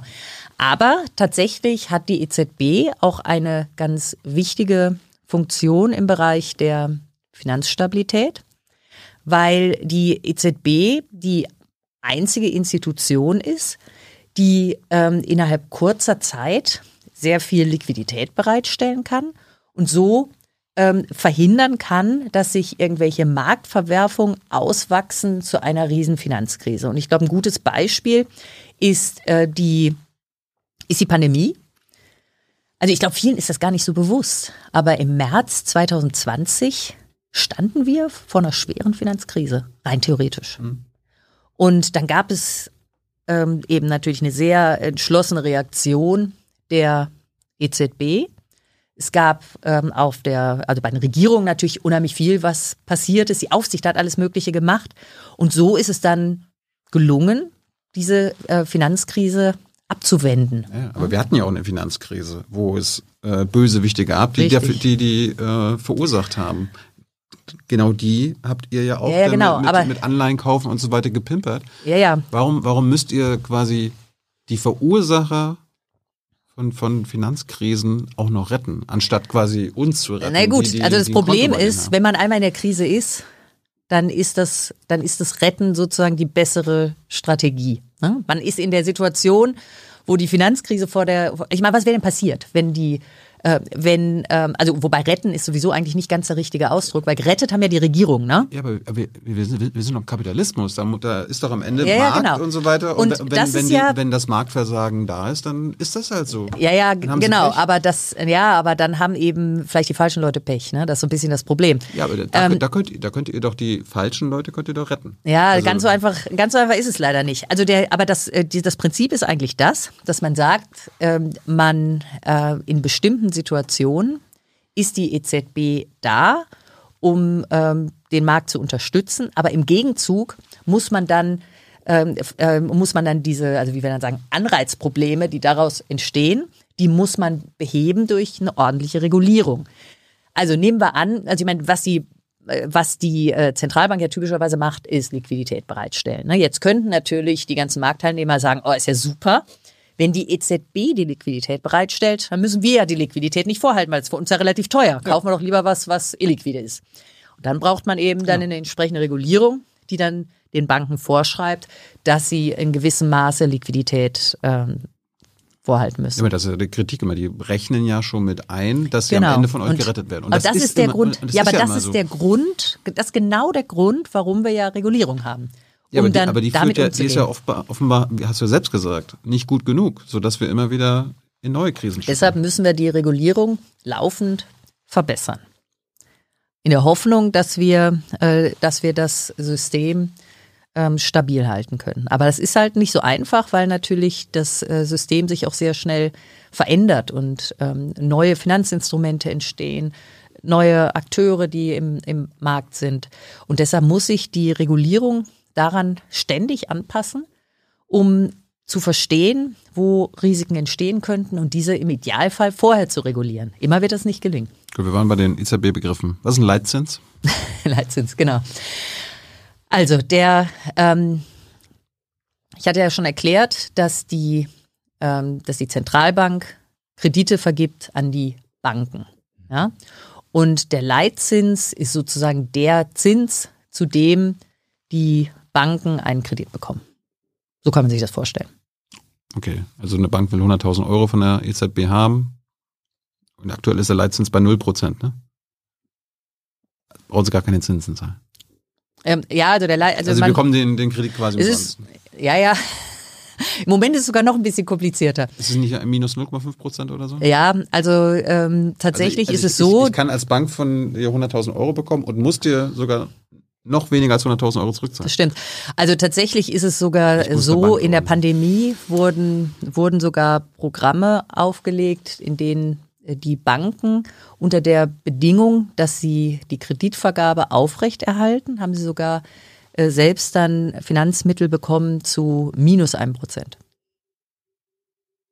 Haben Sie denn das gemacht, was ihr wolltet? Ja. Bedingungslos? Also es gab Einzelne, die es nicht äh, gemacht haben, aber ähm, die haben, also das war die Bedingung. Der Zins wäre äh, ungünstiger gewesen, wenn sie die Bedingung nicht eingehalten hätten. Und ähm, also viele haben es geschafft. Ist ein Negativzins ein Zins? Klar. Warum? Also ähm, der Zins misst ja, also das ist ja, der Zins ist ja eine Art von Preis. Hm? Wenn du so willst, ist das der ähm, Preis, ähm, wenn du Geld heute tauscht gegen Geld morgen. So kann man sich vielleicht vorstellen. Ja? Und der, also ein positiver Zins geht irgendwie davon aus, also äh, der stellt sich dann ein, wenn die Leute eigentlich äh, lieber heute konsumieren als, als morgen. Ja? Wenn es aber so ist, dass viele lieber morgen konsumieren als heute, dann kann sich das umdrehen. Gut, ähm, Inflation hatten wir ja schon mal. Euer Hauptziel der EZB, hast du ja erzählt, ist die, die Preisniveau-Stabilität. Also heißt das übersetzt, ihr seid für die Inflationsrate zuständig, dass die jetzt, dass die Inflation nicht zu Genau. niedrig ist oder zu hoch. Also äh, erstmal die Preisstabilität ist das, was uns in, ähm, in den europäischen Verträgen als unser Hauptziel vorgegeben ist. Das ist also das, äh, das ist unsere Hauptrechtsgrundlage. Ähm, Rechtsgrundlage, ja. Und man nennt das dann das Mandat der Zentralbank, das ist der sozusagen der Arbeitsauftrag. Hm? Aber Preisstabilität würde ja bedeuten 0% Inflation. Nee, oder? und dann ist es so, also da steht erstmal nur Preisstabilität. Ja. Und dann ist es Aufgabe der EZB zu definieren, was Preisstabilität heißt. Aber würde Stabilität nicht bedeuten 0% Inflation? Das wäre, das wäre genau eine, äh, eine Interpretation. Aber wir ähm, haben uns, wir haben ja jetzt sogar gerade noch eine neue äh, geldpolitische Strategie veröffentlicht im vergangenen Jahr. Und unser neues ähm, äh, Ziel, das also quasi die Preisstabilität operationalisiert, also umsetzt, ja, also ähm, ist jetzt, dass wir auf mittlere Sicht eine Inflation von 2% erreichen also ist, möchten. ist eure Aufgabe eigentlich gar nicht Preisstabilität, sondern 2% Inflation. Nein, das ist unsere Definition von Preisstabilität. 2%. Aber Stabilität wäre 0%. Ja, das, äh, also ich erkläre vielleicht mal, warum wir 2% Ja, ja, sagen und das nicht 0%. wollte ich- wollte ich ne? Genau.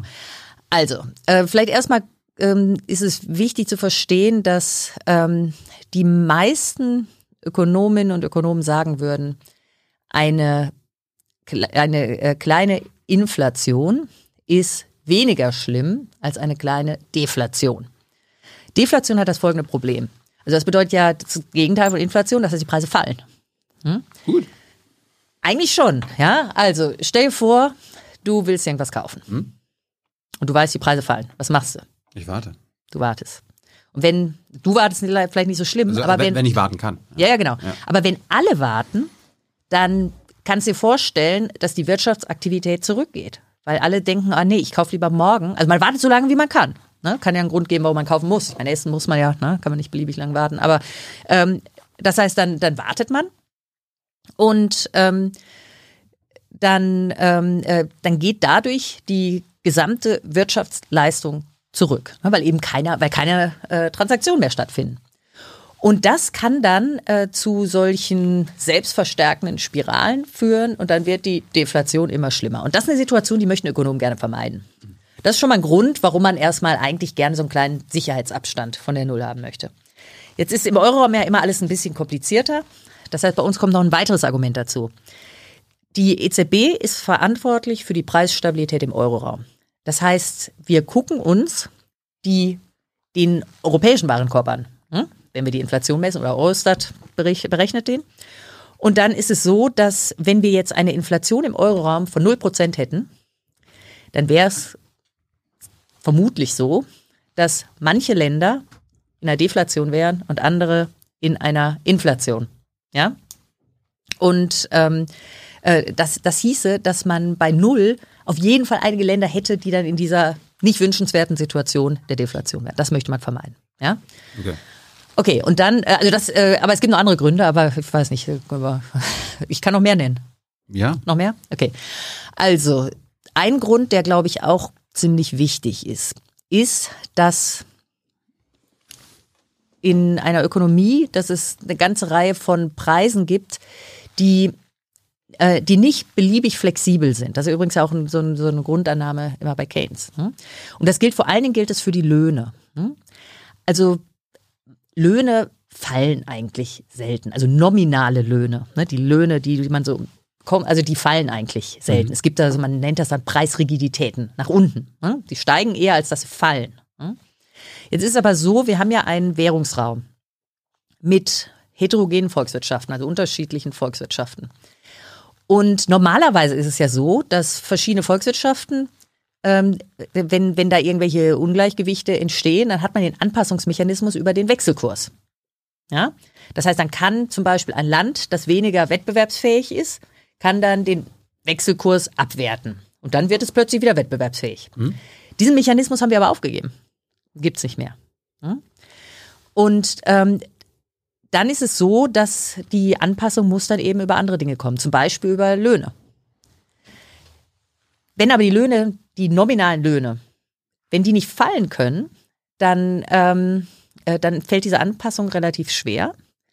Wenn man aber eine Inflation hat von zwei Prozent, dann ist es so, dass wenn man den Lohn nicht verändert, dass der sogenannte Reallohn, der inflationsbereinigte Lohn, um den es eigentlich geht, hm. dass der sich eben automatisch sozusagen anpasst, ohne dass man den Lohn Vertrag explizit ändern muss. Mhm. Du siehst nicht so aus, als wärst du überzeugt. Aber das heißt, dass man quasi, dass man Anpassungen ermöglicht, also auf weniger komplizierte Art ermöglichen kann, die, ähm, die dann äh, auch die Funktionsweise der Währungsunion erleichtern. Hat jetzt noch andere Aufgaben. Ja, also ähm, die, wie gesagt, die Hauptaufgabe ist die Geldpolitik und damit die Wahrung der Preisstabilität. Eine zweite Aufgabe, die dazugekommen ist 2014 im Kontext der Bankenunion, die wir schon erwähnt haben, ist die äh, Bankenaufsicht. Also die Beaufsichtigung der Banken, nicht aller Banken, sondern der wichtigsten Banken, der großen Banken.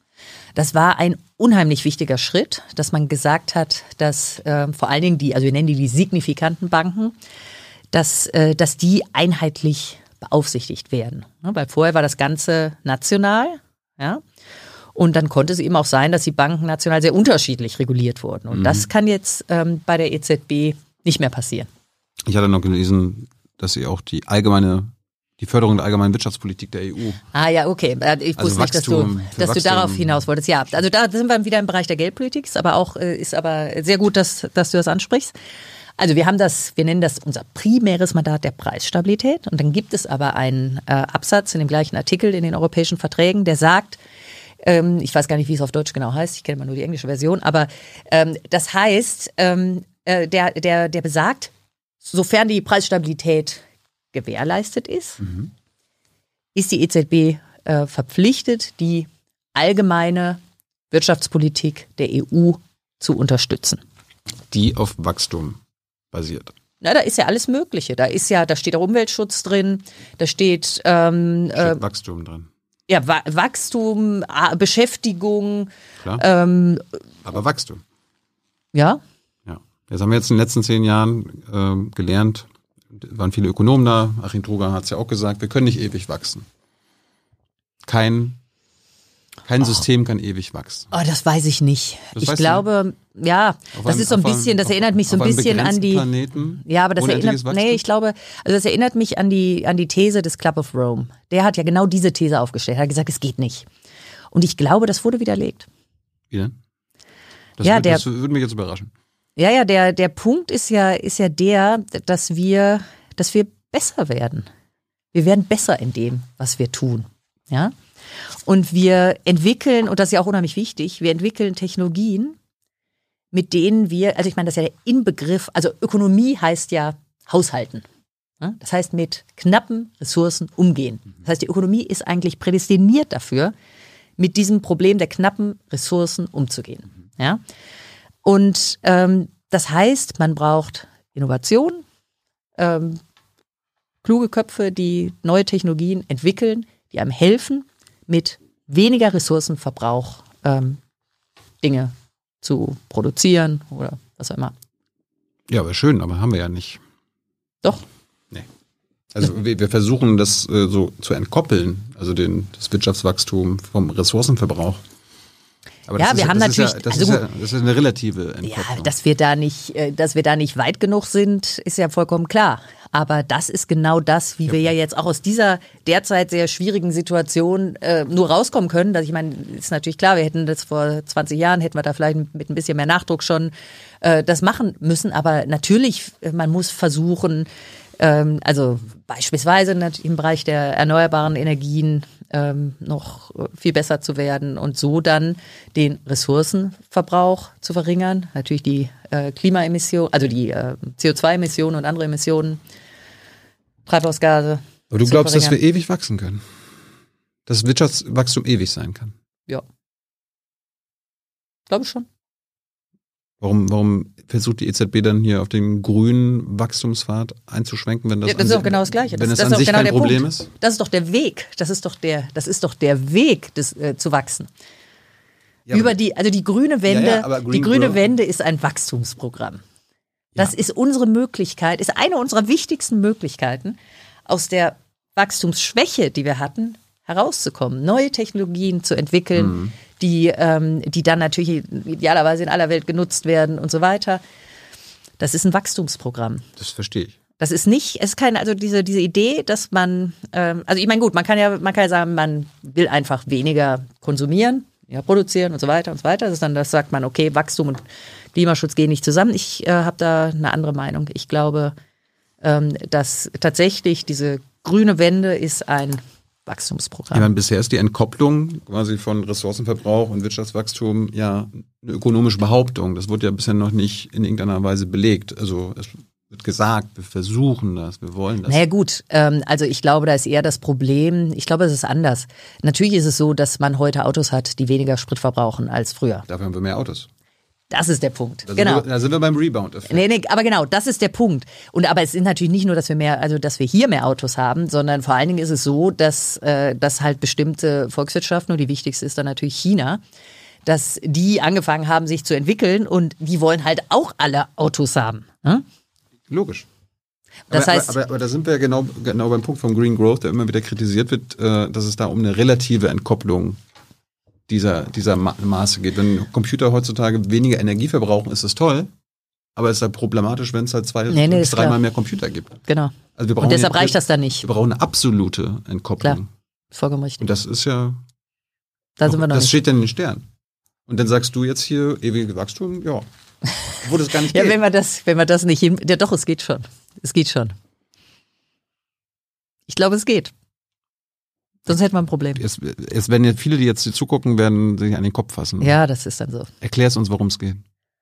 Ja, ich meine, ich kann, ich kann's, ich glaube, ich kann es nicht besser erklären, als dass wir, also dass wir halt ähm, eine Ressource haben, die sehr wichtig ist, und das ist unsere Innovationskraft.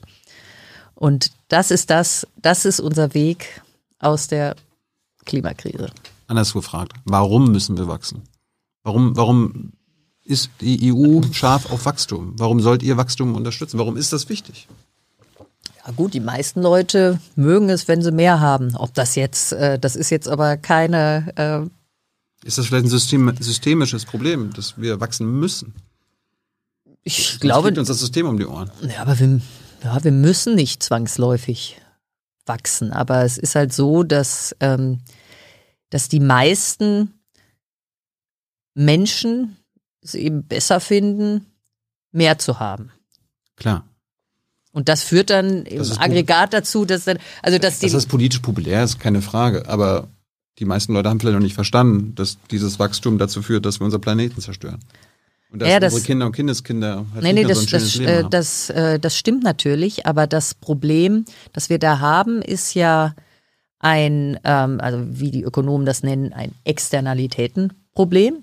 Das heißt, dass die Preise, die wir jetzt bezahlen, sagen wir für Benzin, auch wenn die bei zwei Euro sind, dass die eben die, ähm, die Klimaschäden nicht hinreichend abbilden.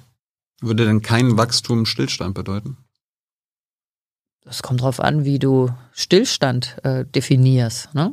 Also Nein, nicht zwangsläufig. Also nicht in jeder Hinsicht. Ne? Also, Also ich meine, es ist ja erstmal Wachstum. Ich meine sowieso, das ist, äh, können so wir ja mal da, Fetisch, so- können wir ja mal da äh, mit anfangen, wie messen wir das Ganze überhaupt? Und dann sieht man ja schon, dass da viele Dinge nicht erfasst sind und so weiter. Ähm, und deshalb, also ich, ich würde da jetzt auch, ich würde keinen Fetisch draus machen. Hm? Aber, Aber, mir mir geht es darum, warum sind wir so fixiert aufs Wachstum? Warum soll die EZB für Wachstum sorgen? Ihr, ihr wollt doch, guck mal, ihr habt in eurer Erklärung zur geldpolitischen Strategie, Hm? kann man ja nachlesen. Ihr wollt auch mit der Bewältigung des Klimawandels euch beschäftigen. mhm, machen wir auch. Ihr Ja. wollt einen Maßnahmenplan, äh, klimabezogenes Maßnahmenplan äh, machen. Hm? Haben wir auch. Und gleichzeitig sagt ihr Wachstum, sure. Dabei ist ja das Wirtschaftswachstum die Ursache für die, für den Klimawandel. Ja, da würde ich halt widersprechen. Was ist denn die Ursache für den Klimawandel, wenn nicht unsere Ja, Wirtschaftsweise? nein, natürlich. Also es ist natürlich, äh, ja, es ist halt das, äh, wenn man so will, ist es das falsche Wachstum. Hm? Also ein, Ja. ein, ein Wachstum, das zu ressourcenintensiv ist. Und der Grund ist, dass diese Ressourcen eigentlich viel zu billig sind. Warum, warum spricht ihr eigentlich von einem Übergang zu einer CO2-armen Wirtschaft und nicht zu einer klimaneutralen Wirtschaft? Ah, das wäre besser. Was? Klimaneutral? Aber warum, warum sprecht ihr denn Nein, von... also wir, äh, das, wo- woran wir uns, CO2-arm? ja, weiß ich jetzt nicht genau. Also was, ähm, was, ich weiß gar nicht, wie es im Englischen heißt. Ich dachte eigentlich, wir hätten Carbon Neutral gesagt. Könnte auch nicht, nee, haben wir nicht? Nee. Carbon, wie heißt es denn dann? Der CO2-arm? äh, Ja, aber der, wir besprechen ja immer nur den englischen Text, das andere wird dann irgendwie übersetzt. Aber das, äh, das gucke ich noch mal nach. Okay. Aber das können wir jetzt eh nicht mehr so ohne weiteres ändern. Aber der Punkt ist der, was für uns äh, wichtig ist, ist, dass unsere Politik im Einklang ist mit den Zielen des Pariser Klimaabkommens. Wir sind ja keine ähm, politische Behörde in dem Sinne, dass wir, wir dürfen nicht, wir dürfen keine eigene Klimapolitik betreiben. Aber dieses äh, sekundäre Mandat, das du schon erwähnt hast, das eben auch den ähm, Umweltschutz, Klimaschutz mit einbezieht, sagt uns eben, dass das, was wir tun, äh, sofern das die unsere äh, Preisstabilität nicht beeinträchtigt, äh, dass wir das dann eben orientieren müssen an den politischen Zielen. Und das politische Ziel ist, ähm, also sind die Ziele aus dem äh, Pariser Klimaabkommen. Und deshalb ist das das, woran wir uns eigentlich orientieren. Ihr, ihr sprecht auch von den geldpolitischen Handlungsrahmen Mhm. in den Bereichen Offenlegung, Risikobewertung, Ankauf von Wertpapieren Mhm. des Unternehmenssektors. Heißt das denn, dass ihr äh, Unternehmen, die, die fossile Energie verkaufen, herstellen, produzieren und damit unseren Planeten zerstören, keine Anleihen mehr abkauft? Ja, das ist genau die Sache, die wir jetzt diskutieren. Also im Moment ist Das es muss so. noch diskutiert werden. Ja, ja, gut, das so ganz so schnell geht's ja nicht. Also äh, wir haben, Wir haben keine Zeit. ich weiß. Ja, ja, das ist, äh, das, das stimmt. Wir haben keine Zeit. Deshalb haben wir ja auch Gas gegeben. Also immerhin, also wie gesagt, bevor Frau Lagarde gekommen ist, war Klima überhaupt gar kein Thema in der EZB. Jetzt haben wir einen Klimaaktionsplan und wir arbeiten mit Nachdruck daran, diese Dinge umzusetzen. Das ähm, alte Prinzip bei den Anleihekäufen, und da geht's jetzt vor allen Dingen um die privaten Anleihekäufe, also von den Unternehmen, ist ähm, das Prinzip der Marktneutralität. Und das besagt, wir kaufen, ähm, wir kaufen die Anleihen so, wie sie am Markt verfügbar sind. Ja? Jetzt ist es nur leider so, dass die klimaschädlichen Unternehmen viel mehr Anleihen emittieren als andere Unternehmen, was daran liegt, dass die einfach relativ kapitalintensiv sind. Ja?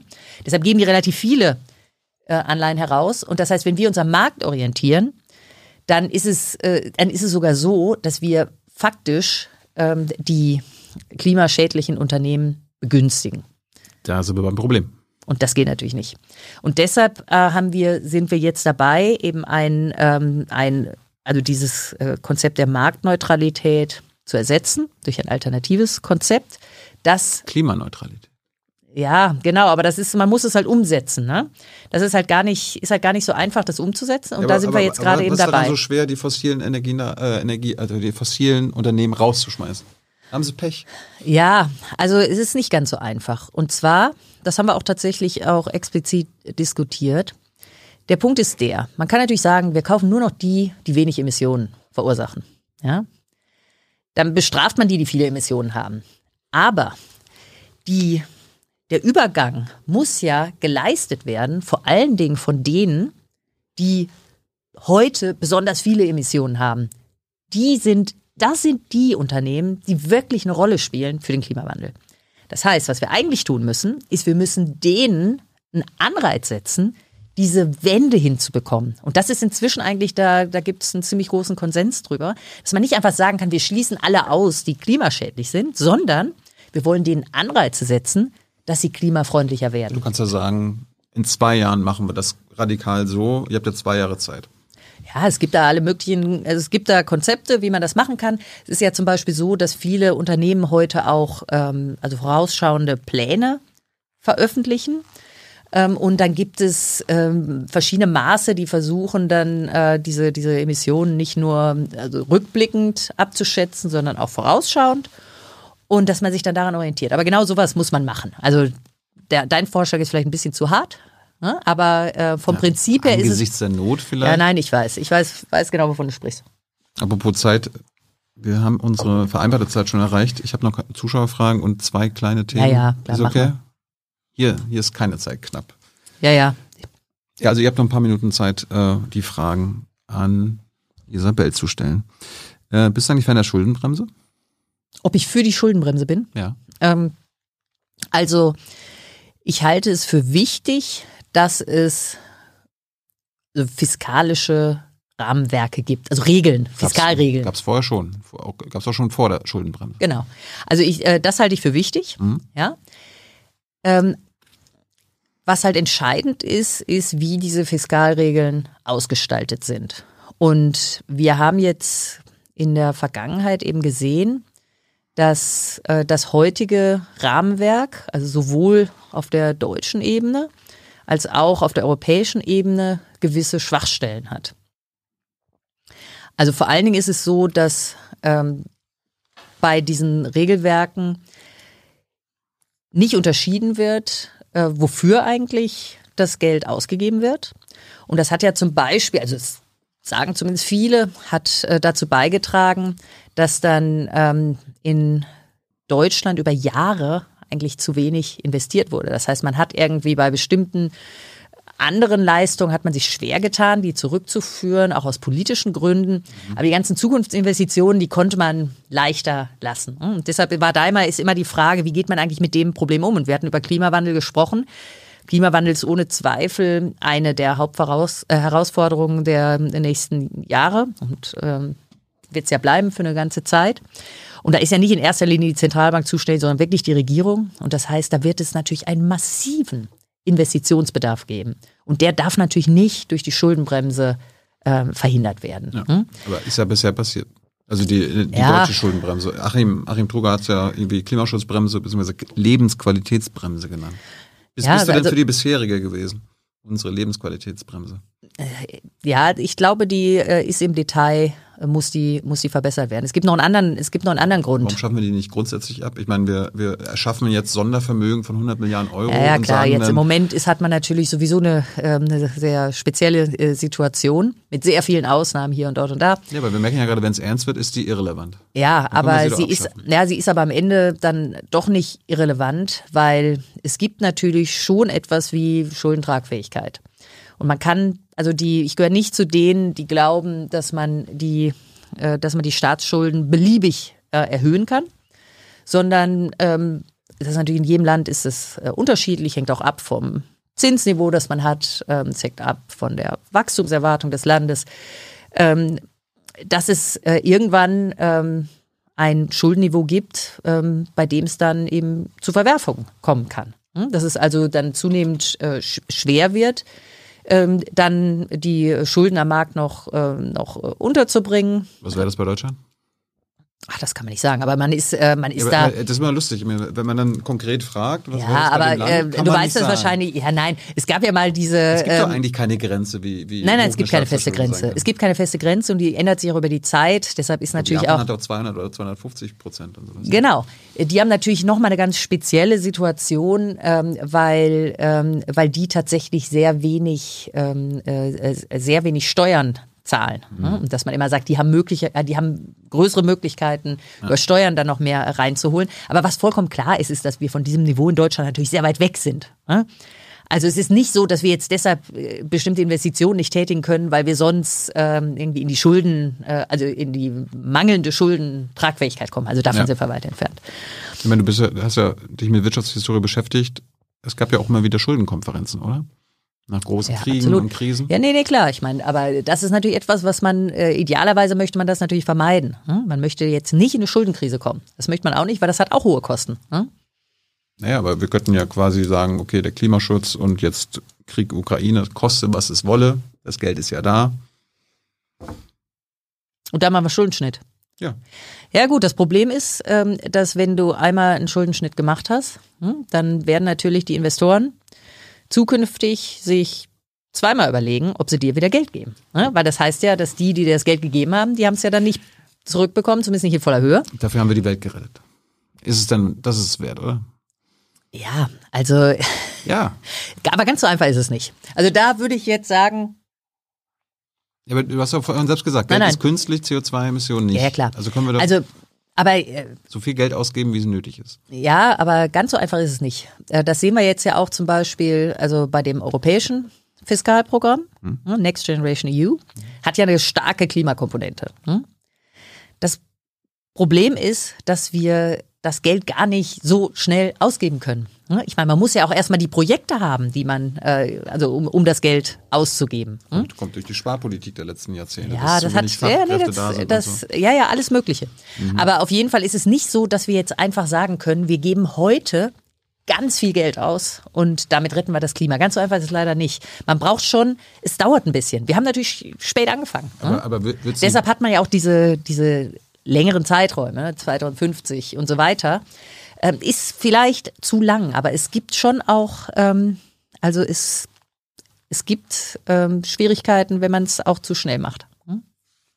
äh, Thema Anleihenkäufe. Ich meine, Ja. normalerweise ist ja die EZB immer da, wenn, wenn die Lage schlecht ist der Wirtschaft. Ne? Dann wird irgendwie Geldpolitik expansiv gemacht. Also äh, dann wird mehr Geld für, du hast es vorhin erklärt, die Geschäftsbanken und so weiter ausgegeben, damit die mehr Kredite vergeben, niedrige Zinsen. Äh, aber diese expansive Geldpolitik, die haben wir doch seit 15 Jahren. Und wir haben jetzt seit 15 Jahren keine schlechte Lage. Ja, ja, das, äh, das stimmt, aber wir, äh, unser Ziel ist ja auch nicht die Lage, sondern unser Ziel ist die Preisstabilität. Und wir haben tatsächlich eine relativ lange Phase gehabt zu niedriger Inflation. Also es ist tatsächlich der, und das war ja vor meiner Zeit, es ist der EZB schwer gefallen, ähm, zu diesen zwei Prozent zu kommen. Die Ja. Inflation war also tatsächlich zu niedrig. hm? Und die Phase hat im Prinzip angefangen nach der, ähm, nach der globalen Finanzkrise. Da hat das angefangen, dann kam natürlich noch die Euro-Krise, kam noch hinzu. Und die Phase hat eigentlich jetzt erst aufgehört vor kurzem, wo wir jetzt plötzlich wieder Inflationsraten sehen, von denen wir gar nicht mehr wussten, dass es die noch gibt, bei uns. Und normalerweise ist ja so, wenn die Inflation hochgeht, dann gehen auch die Leitzinsen hoch, oder? Genau. Also geht jetzt auch der Leitzins bei der EZB hoch? Die FED Ja. hat's ja gemacht jetzt. Genau, die FED hat's gemacht. Also wir, ähm, es ist ja so, dass wir in der Pandemie unsere Anleihekäufe massiv ausgeweitet haben. Das gleiche hat übrigens die FED auch gemacht. Oder alle, alle großen Zentralbanken haben das gemacht. Und wenn man jetzt ähm, die Geldpolitik wieder zurückfährt, dann macht man das immer in einer bestimmten Reihenfolge. Und wir haben uns eben festgelegt auf die Reihenfolge, dass wir als erstes die Anleihekäufe zurückfahren und dass wir erst dann die Zinsen erhöhen.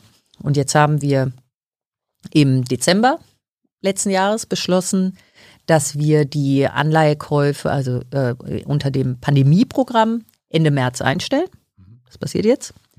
Dann haben wir jetzt äh, im März beschlossen, dass wir die Anleihekäufe unter unserem sozusagen normalen Anleihekaufprogramm so zurückführen, dass wir sie im dritten Quartal dieses Jahres einstellen können und haben gesagt, das machen wir auch, wenn die wirtschaftliche Situation sich so entwickelt, wie wir im Moment glauben.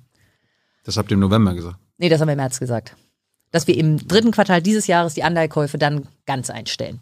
Wenn die Situation so, also wir haben uns sozusagen das äh, Türchen offen gehalten, dass wir gesagt haben, wenn wir jetzt aufgrund der Ukraine-Krise in eine schwere Rezession kommen, dann muss man das nochmal überdenken. Aber, Wenn nicht, dann ist es, äh, dann werden wir im dritten Quartal werden wir ähm, die Anleihkäufe beenden und sobald wir das gemacht haben, können wir dann jederzeit, je nachdem wie die Inflation sich bis dahin entwickelt hat, die Zinsen erhöhen.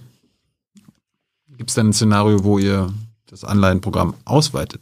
Aufgrund jetzt Ukraine-Krise, Krieg.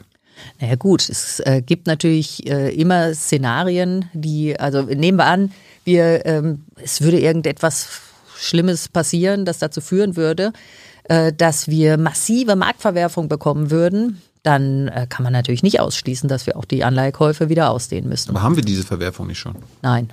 Nee? Nein. Also die, äh, die Finanzmärkte haben tatsächlich jetzt auf den Krieg verhältnismäßig gelassen reagiert. Ne? Es gab natürlich, äh, in den Aktienmärkten gab es natürlich ähm, schon einen relativ massiven Einbruch, ähm, der allerdings inzwischen sich auch schon zum erheblichen Teil äh, wieder äh, korrigiert hat. In den USA sind inzwischen die Aktienmärkte sogar schon wieder höher als vor dem Krieg.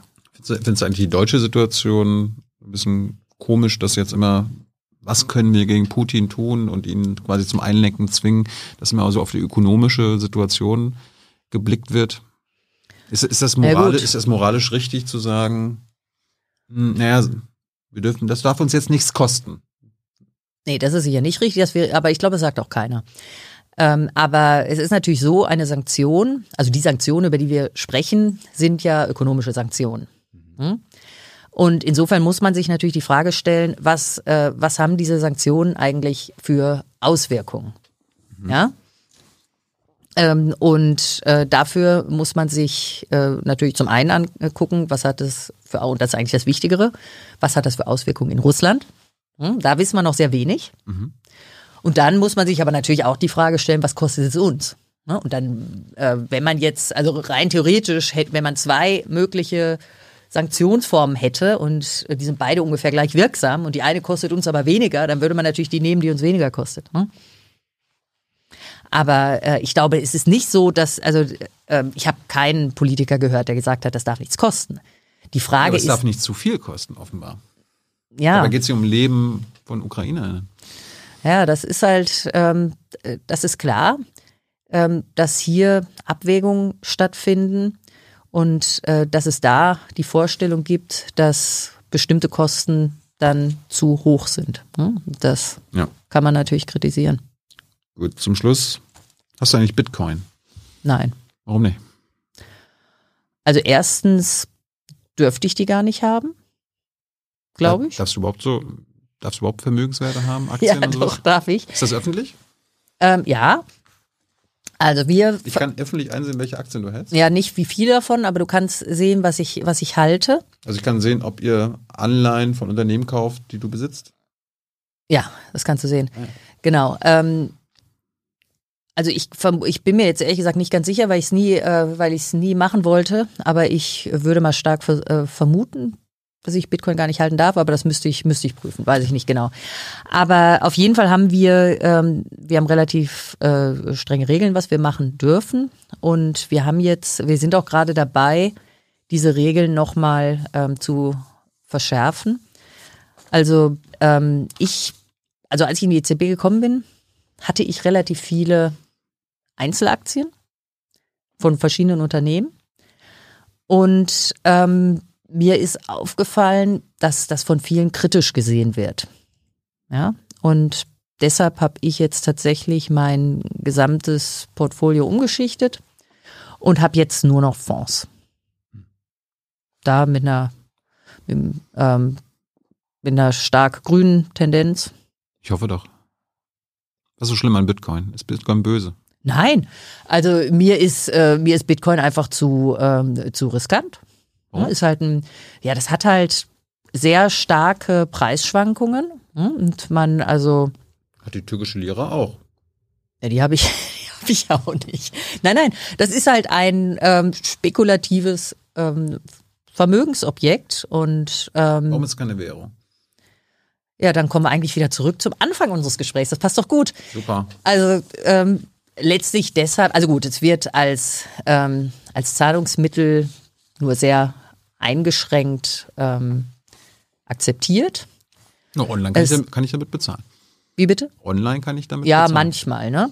Dann ist es als Recheneinheit, ist es halt ein bisschen schwierig, weil der Wert sich so schnell ändert. Ne? Das mhm. heißt, ähm, also wenn wir uns auch mal vorstellen, man würde jetzt einen Bitcoin-Kredit zum Beispiel aufnehmen, ne? da hätte man ja das Problem, dass man, dann würde man ein Jahr später will man es zurückbekommen und da ist vielleicht nur noch äh, vielleicht 40 Prozent weniger wert oder 40 Prozent mehr wert. Ne? Beides wäre ja aus Sicht, äh, also wäre ja nicht ideal. Ne? Ist und, bei der türkischen ja. Lira auch ähnlich. Ja, eben, aber da äh, das muss man sich auch eben gut überlegen, ob man das will. Aber auf jeden Fall ähm, ist es so, dass ähm, also ich meine, die türkische Lira ist ja ein Beispiel für eine Währung, die, die sich jetzt nicht besonders gut äh, entwickelt hat und ihre Funktion des Gelds nicht besonders gut erfüllt hat. Aber wir haben ja eine Währung, für die ich mit zuständig bin, den Euro, der sehr gut funktioniert. Und ähm, deshalb braucht man jetzt den Bitcoin nicht als Geld. Hm. Aber man kann ihn natürlich verwenden als Anlage. Ne? Ihr wollt ja einen digitalen Euro machen.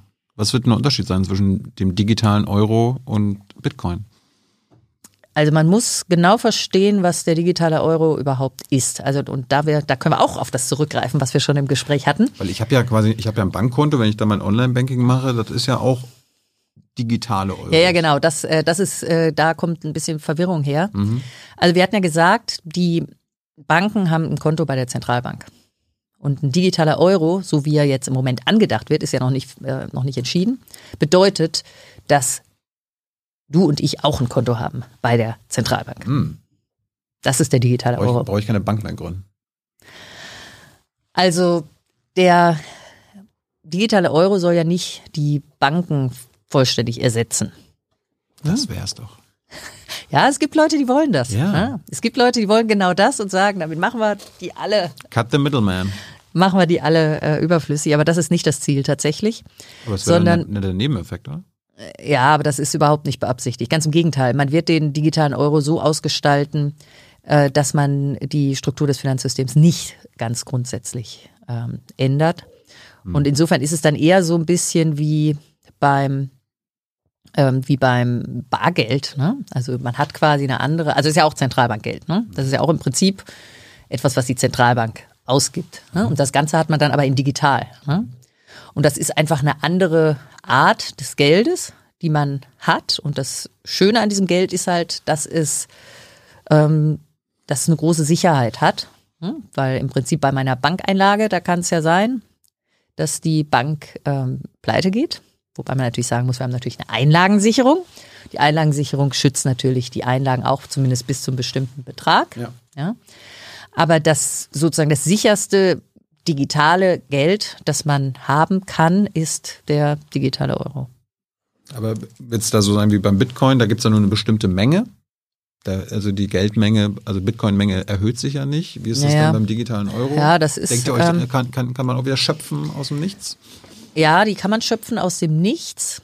Ähm, aber so wie es im Moment aussieht, wird es Höchstbeträge geben für den digitalen Euro. Das heißt, man kann da nicht beliebig viel von haben. Und der Grund ist genau der, dass man eben nicht möchte, also das traditionelle Bankensystem nicht ersetzen möchte. Und deshalb will man den digitalen Euro auch nicht zu attraktiv machen. Man will also gar nicht, dass die Leute all ihr Geld plötzlich ähm, an die EZB überweisen. Gut, meine letzte Frage, da kommen wir zu den Zuschauerfragen. Ich habe mit meiner Oma die Tage telefoniert. Die hat mir erzählt, sie hat fünf äh, Währungsreformen in ihrem Leben erlebt. Hm. Reichs, Reichsmark, dann gab es so einen Übergangsmark, dann gab es DDR-Mark, dann gab es D-Mark, dann gab es Euro. Das zeigt ja einfach nur, äh, sind wir bei der Geschichte, keine Währung hält ewig. Wie lange hält der Euro? Ich hoffe sehr, sehr lange. Aber man kann es nicht wissen. Es stimmt. Also historisch ist es so, dass viele, also dass Währungen nicht ewig gelebt haben, die einen länger, die anderen kürzer. Was kommt nach dem Euro? Das kann keiner wissen. Aber ich meine, der Euro hat eine ganz wichtige politische Funktion auch. Ist ein verbindendes Element in Europa. Ich glaube, das hilft, weil viele haben ja gesagt, dass der Euro diese ganzen Krisen nicht überstehen kann und so weiter. Aber am Ende des Tages hat er sich doch als erstaunlich stabil erwiesen. Hm? Und Gut. zwar trotz der Schwierigkeiten der Währungsunion mit der großen Heterogenität und so weiter. Gut. Danke dafür.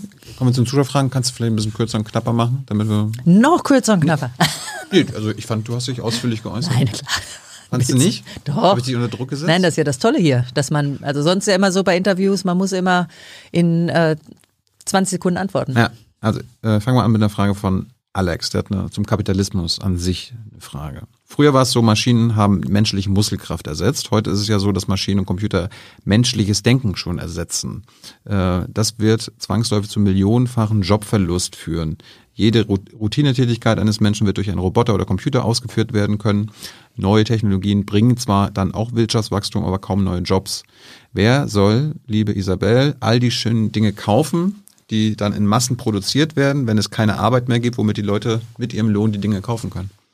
Ja, das ist ja eine, ähm, also dieses, dieses Argument gibt's ja schon länger, aber das ist ja sehr umstritten. Also zum einen ist noch nicht so klar, dass die Maschinen das Denken ersetzen können.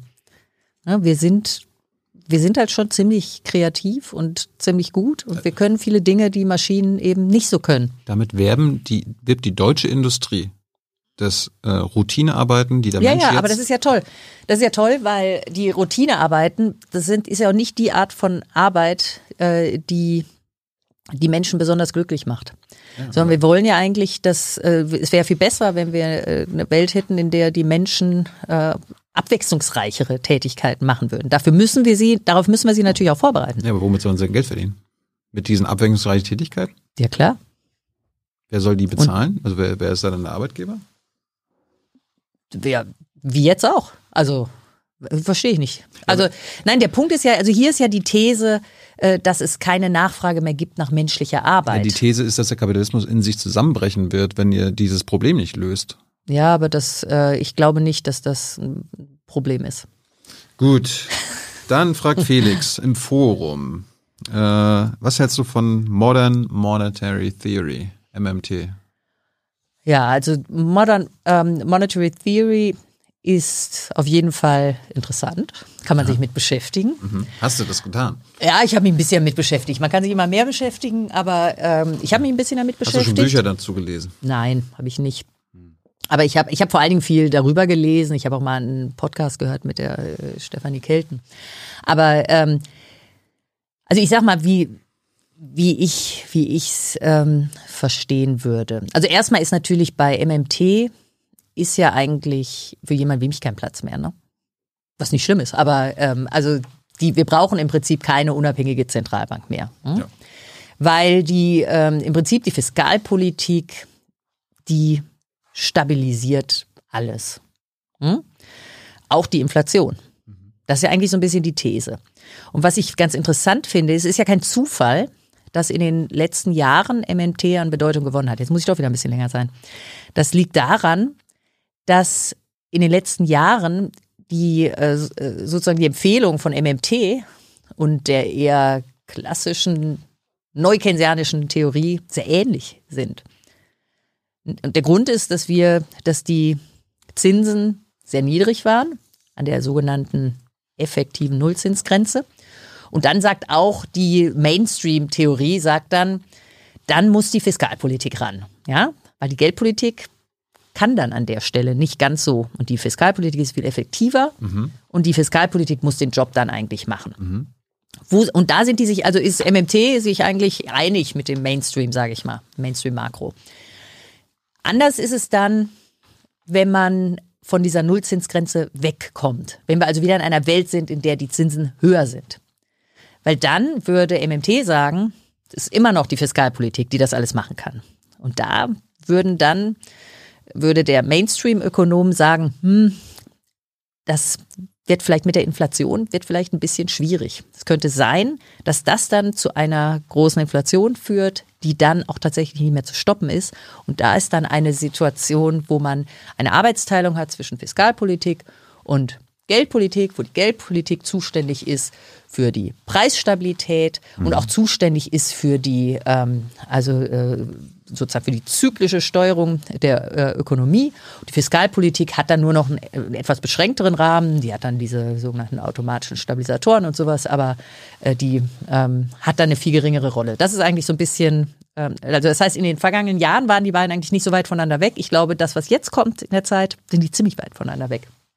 Und ich bin dann eher im Mainstream. Gut. Isabel ist MMT skeptisch.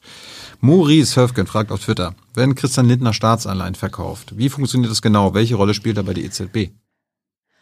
Okay, jetzt können wir natürlich, jetzt können wir wieder in unsere, jetzt können wir wieder in unsere äh, Bilanzen gehen, also das, was wir eigentlich vorher schon gemacht haben. Mhm. Okay, was passiert?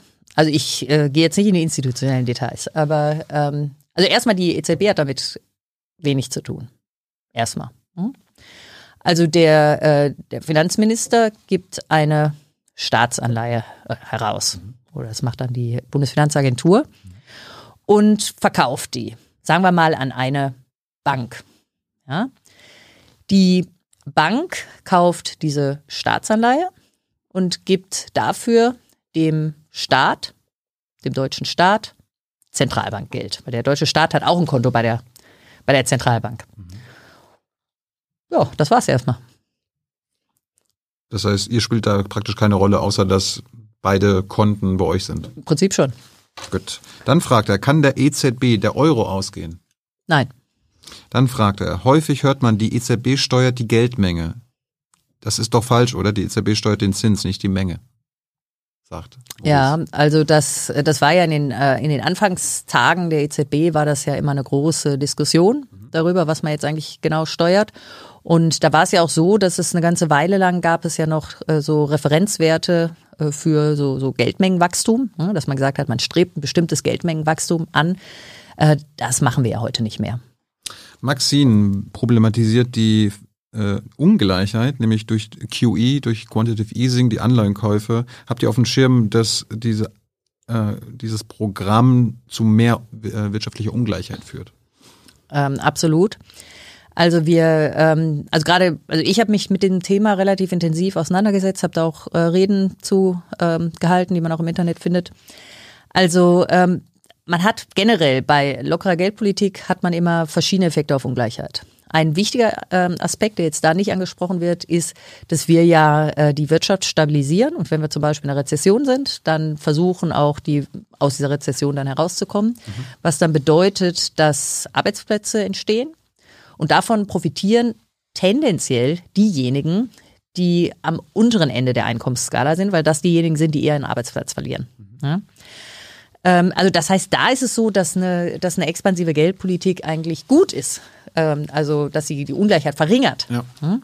Gleichzeitig ist aber äh, vollkommen klar, und darauf wird dann natürlich ab, äh, äh, in der Frage abgezielt, dass ähm, wenn wir Anleihen kaufen, dann steigen ja die Preise dieser Anleihen. Und dann steigen nicht nur die Preise der Anleihen, sondern dann steigt auch noch alles andere mit, zum Beispiel Häuserpreise. Ja. ja?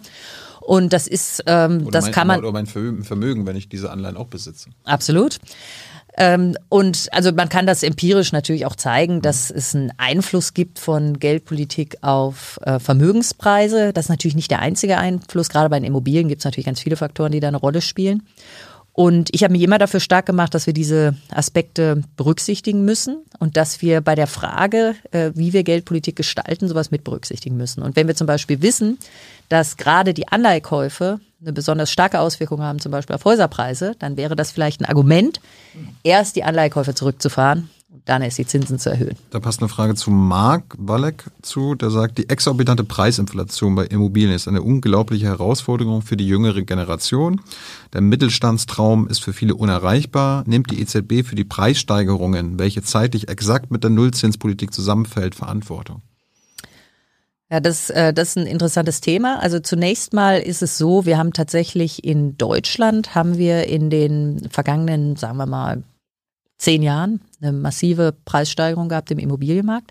Interessanterweise war das in anderen Ländern anders im Euroraum. Ne? Also zum Beispiel in Spanien, Irland, wissen wir ja, gab es vor der großen Finanzkrise, gab es diese, diese Riesenanstiege bei Immobilienpreisen. Mhm. Allein dieser Unterschied in der Entwicklung der Immobilienmärkte im Euroraum zeigt ja, dass es nicht allein die Geldpolitik sein kann. Weil sonst müsste man ja überall im Euroraum, die alle die gleiche Geldpolitik haben, mhm. müsste man ja sehen, dass das gleichzeitig passiert. Das ist aber nicht so. Das ist tatsächlich, ist es sehr unterschiedlich. Ähm, es gibt viele Gründe für ähm, steigende Immobilienpreise. Der Hauptgrund ist natürlich immer ein Ungleichgewicht von Angebot und Nachfrage. Das heißt, es gibt große Nachfrage, die Leute wollen mehr Wohnraum, die Leute ziehen in die Städte und so weiter. Es gibt aber nicht genügend Angebot, weil keine Bauflächen ausgewiesen werden und so weiter. Das ist der Hauptgrund erstmal für steigende Immobilienpreise. Ein anderer Grund, der dazukommt, aber nicht der dominante Grund, das ist die Geldpolitik, hat auch einen Einfluss, aber nicht, ist nicht der, äh, nicht der einzige Treiber.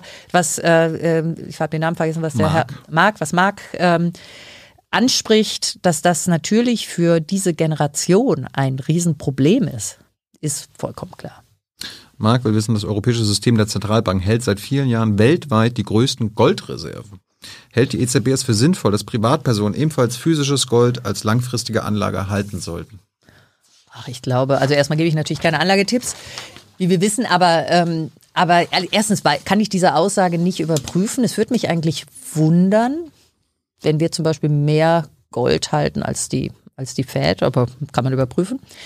Ähm, aber das ist natürlich so ein bisschen historisch, ne, dass man diese alten Goldbestände noch noch hatte. Ja, du hast ja vorhin gesagt, also wir sind da weg vom Goldstandard. Ja, ja, klar, aber man hatte natürlich diese, also die Bank, die Zentralbanken haben immer noch große, die haben immer noch große Goldbestände. Was spricht denn dagegen, das Gold zu verkaufen? Ah, das ist gar nicht so einfach. Das ist ja ein Markt, der, der ist nicht, äh, der, der ist relativ eng. Ne? Also mhm. da jetzt äh, in größerem Umfang Gold zu verkaufen, das, das funktioniert gar nicht so einfach. Levi fragt, die Dekarbonisierung bedeutet gleichzeitig höhere Auslastung, also Inflation und die Notwendigkeit gestiegener Investitionsnachfrage. Ein an die EU-Taxonomie angelehnter grüner Zins könnte Investitionen ermöglichen, während ein fossiler Zins die Preise stabilisiert. Gute Idee? Fragezeichen. Ja, das ist ein interessantes äh, Konzept.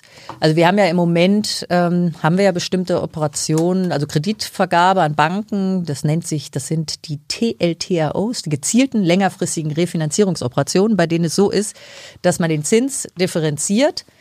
Ähm, das war das, was ich gerade schon gesagt habe, dass die, die die Kreditvergabe aufrechterhalten, kriegen besseren Zins als andere. Und dieses Grundprinzip ist ja eigentlich ein ganz sinnvolles, weil man dadurch Anreize setzen kann. Und was hier jetzt im Prinzip angesprochen wird, glaube ich, ist, äh, dass man äh, das macht jetzt nicht in Bezug auf die Kreditvergabe, sondern in Bezug auf die grüne Kreditvergabe. Ne? Mhm. Dass man also quasi, dass die, die eine grüne Kreditvergabe machen, dass die einen niedrigeren Zins äh, bekommen auf ihren Kredit als die, die eine nicht grüne Kreditvergabe machen. Und das ist erstmal ein interessanter, ähm, interessanter Gedanke.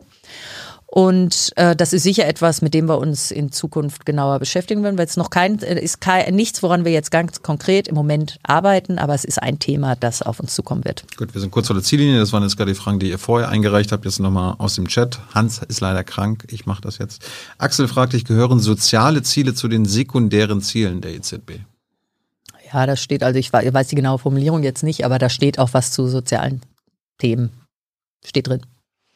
Äh, Tilde, sehr allgemein formuliert. Tilde kommt nochmal auf die Inflation und Warenkorb zurück. Mhm äh, fragt, wie problematisch ist die Annahme eines durchschnittlichen Warenkorbs? Selbst Grundnahrungsmittel und beliebteste Konsumgüter müssten doch unterschiedlich sein, je nach sozial, sozioökonomischem Hintergrund. Ja, das ist, äh, ist absolut richtig. Ähm, nur wir haben ja, wir haben ja keine andere Möglichkeit. Wir können natürlich nicht individuelle Warenkorbe bestimmen, aber es ist vollkommen klar, dass das, was wir abbilden, ist, wir nehmen alle Güter, die konsumiert werden im gesamten Euroraum und tun dann so, als wäre das ein repräsentativer Warenkorb. Aber mhm. natürlich ist es so, dass, also wir wissen zum Beispiel, äh, dass ähm, äh, Menschen mit geringerem Einkommen äh, dass die ähm, einen größeren Anteil ihres Einkommens für, ähm, für Energie, für Wohnen und für Lebensmittel bezahlen. Jetzt ist Wohnen ist nicht so wahnsinnig teuer geworden tatsächlich, also Mieten nicht, Häuser schon, Mieten. Auch in Berlin schon.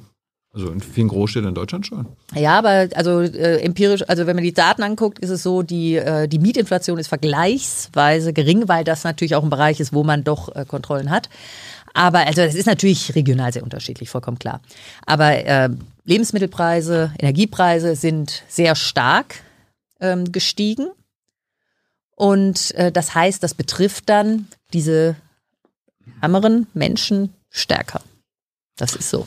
Max Mustermann fragt auch zur Inflation, gibt es einen Zusammenhang von der Geldmengenausweitung und der Inflation?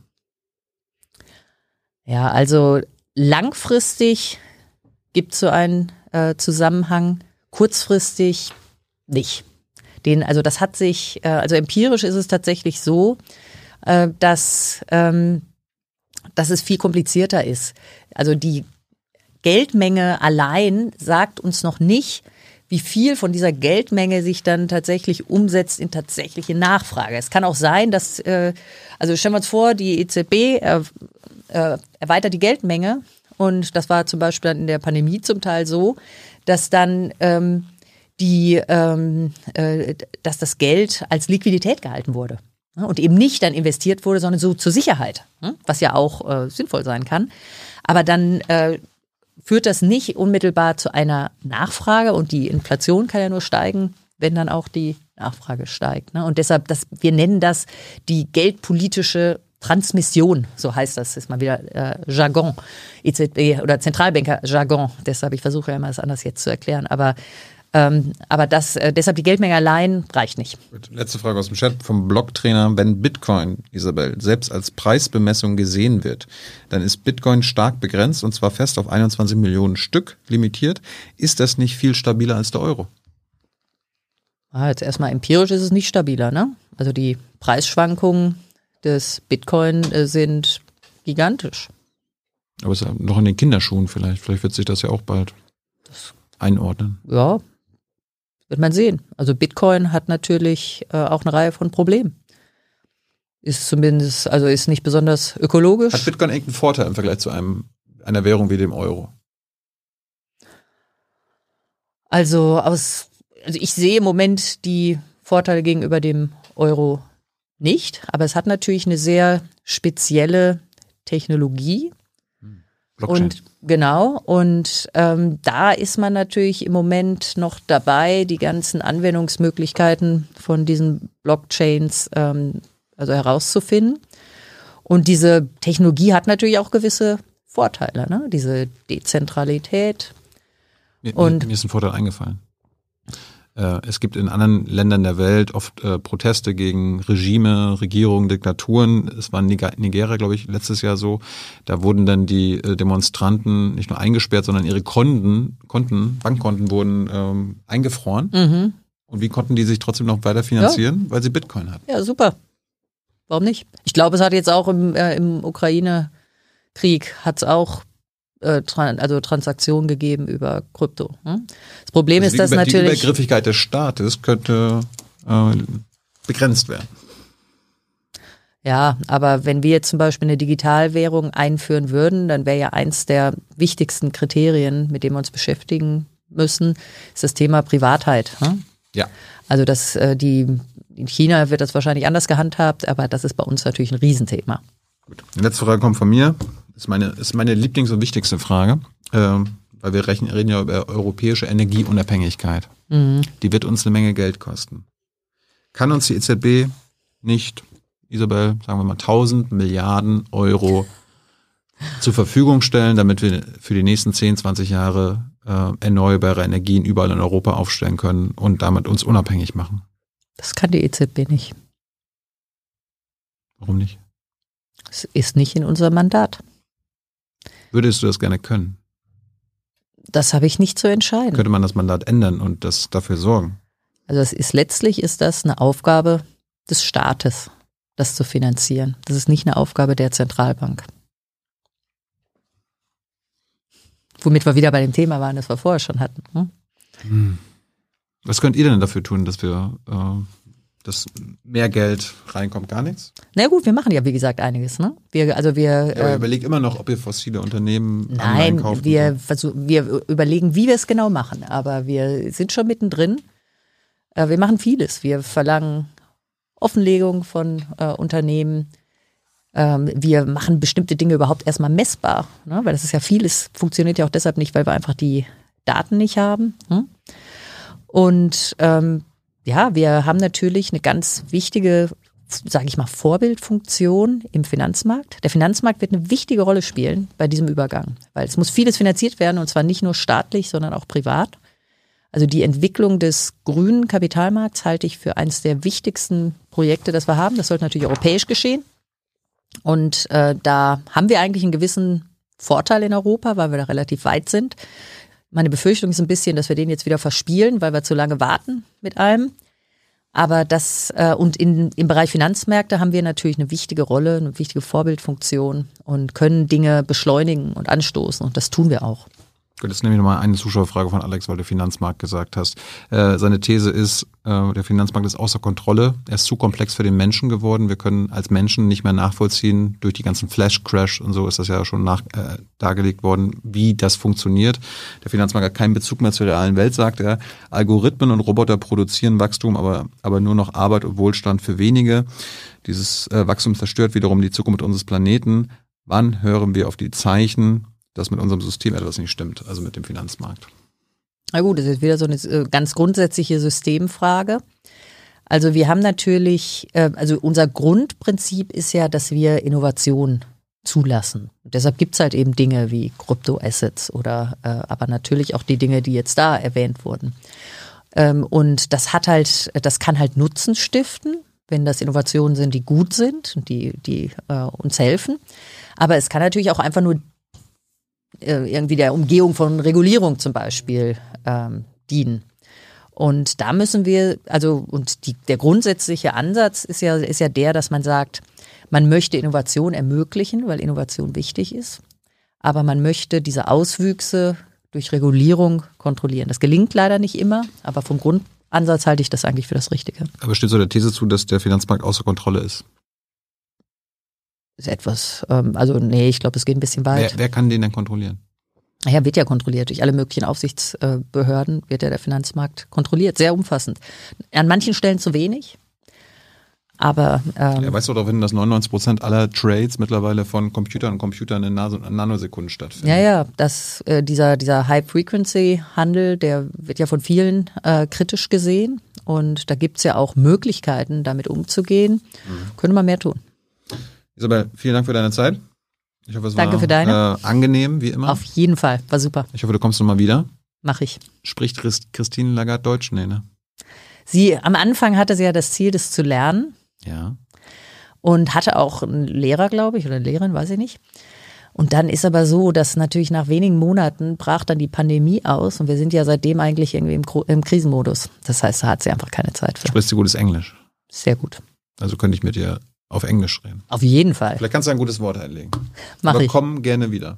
Sehr gerne. Isabel, danke für deine Zeit, danke für eure Zeit, dass ihr äh, die Sendung aufmerksam verfolgt habt. Ihr wisst ja, wie ihr uns finanziell unterstützen könnt. Nicht mit Bitcoin, aber mit äh, freiwilliger Unterstützung. Her mit euren Geldgeschenken per Bank oder PayPal. Danke dafür. Und jetzt seht ihr im Abspann, wer uns im letzten Monat mit mindestens 20 Euro unterstützt hat. Danke. Danke, Isabel. Danke, Tilo.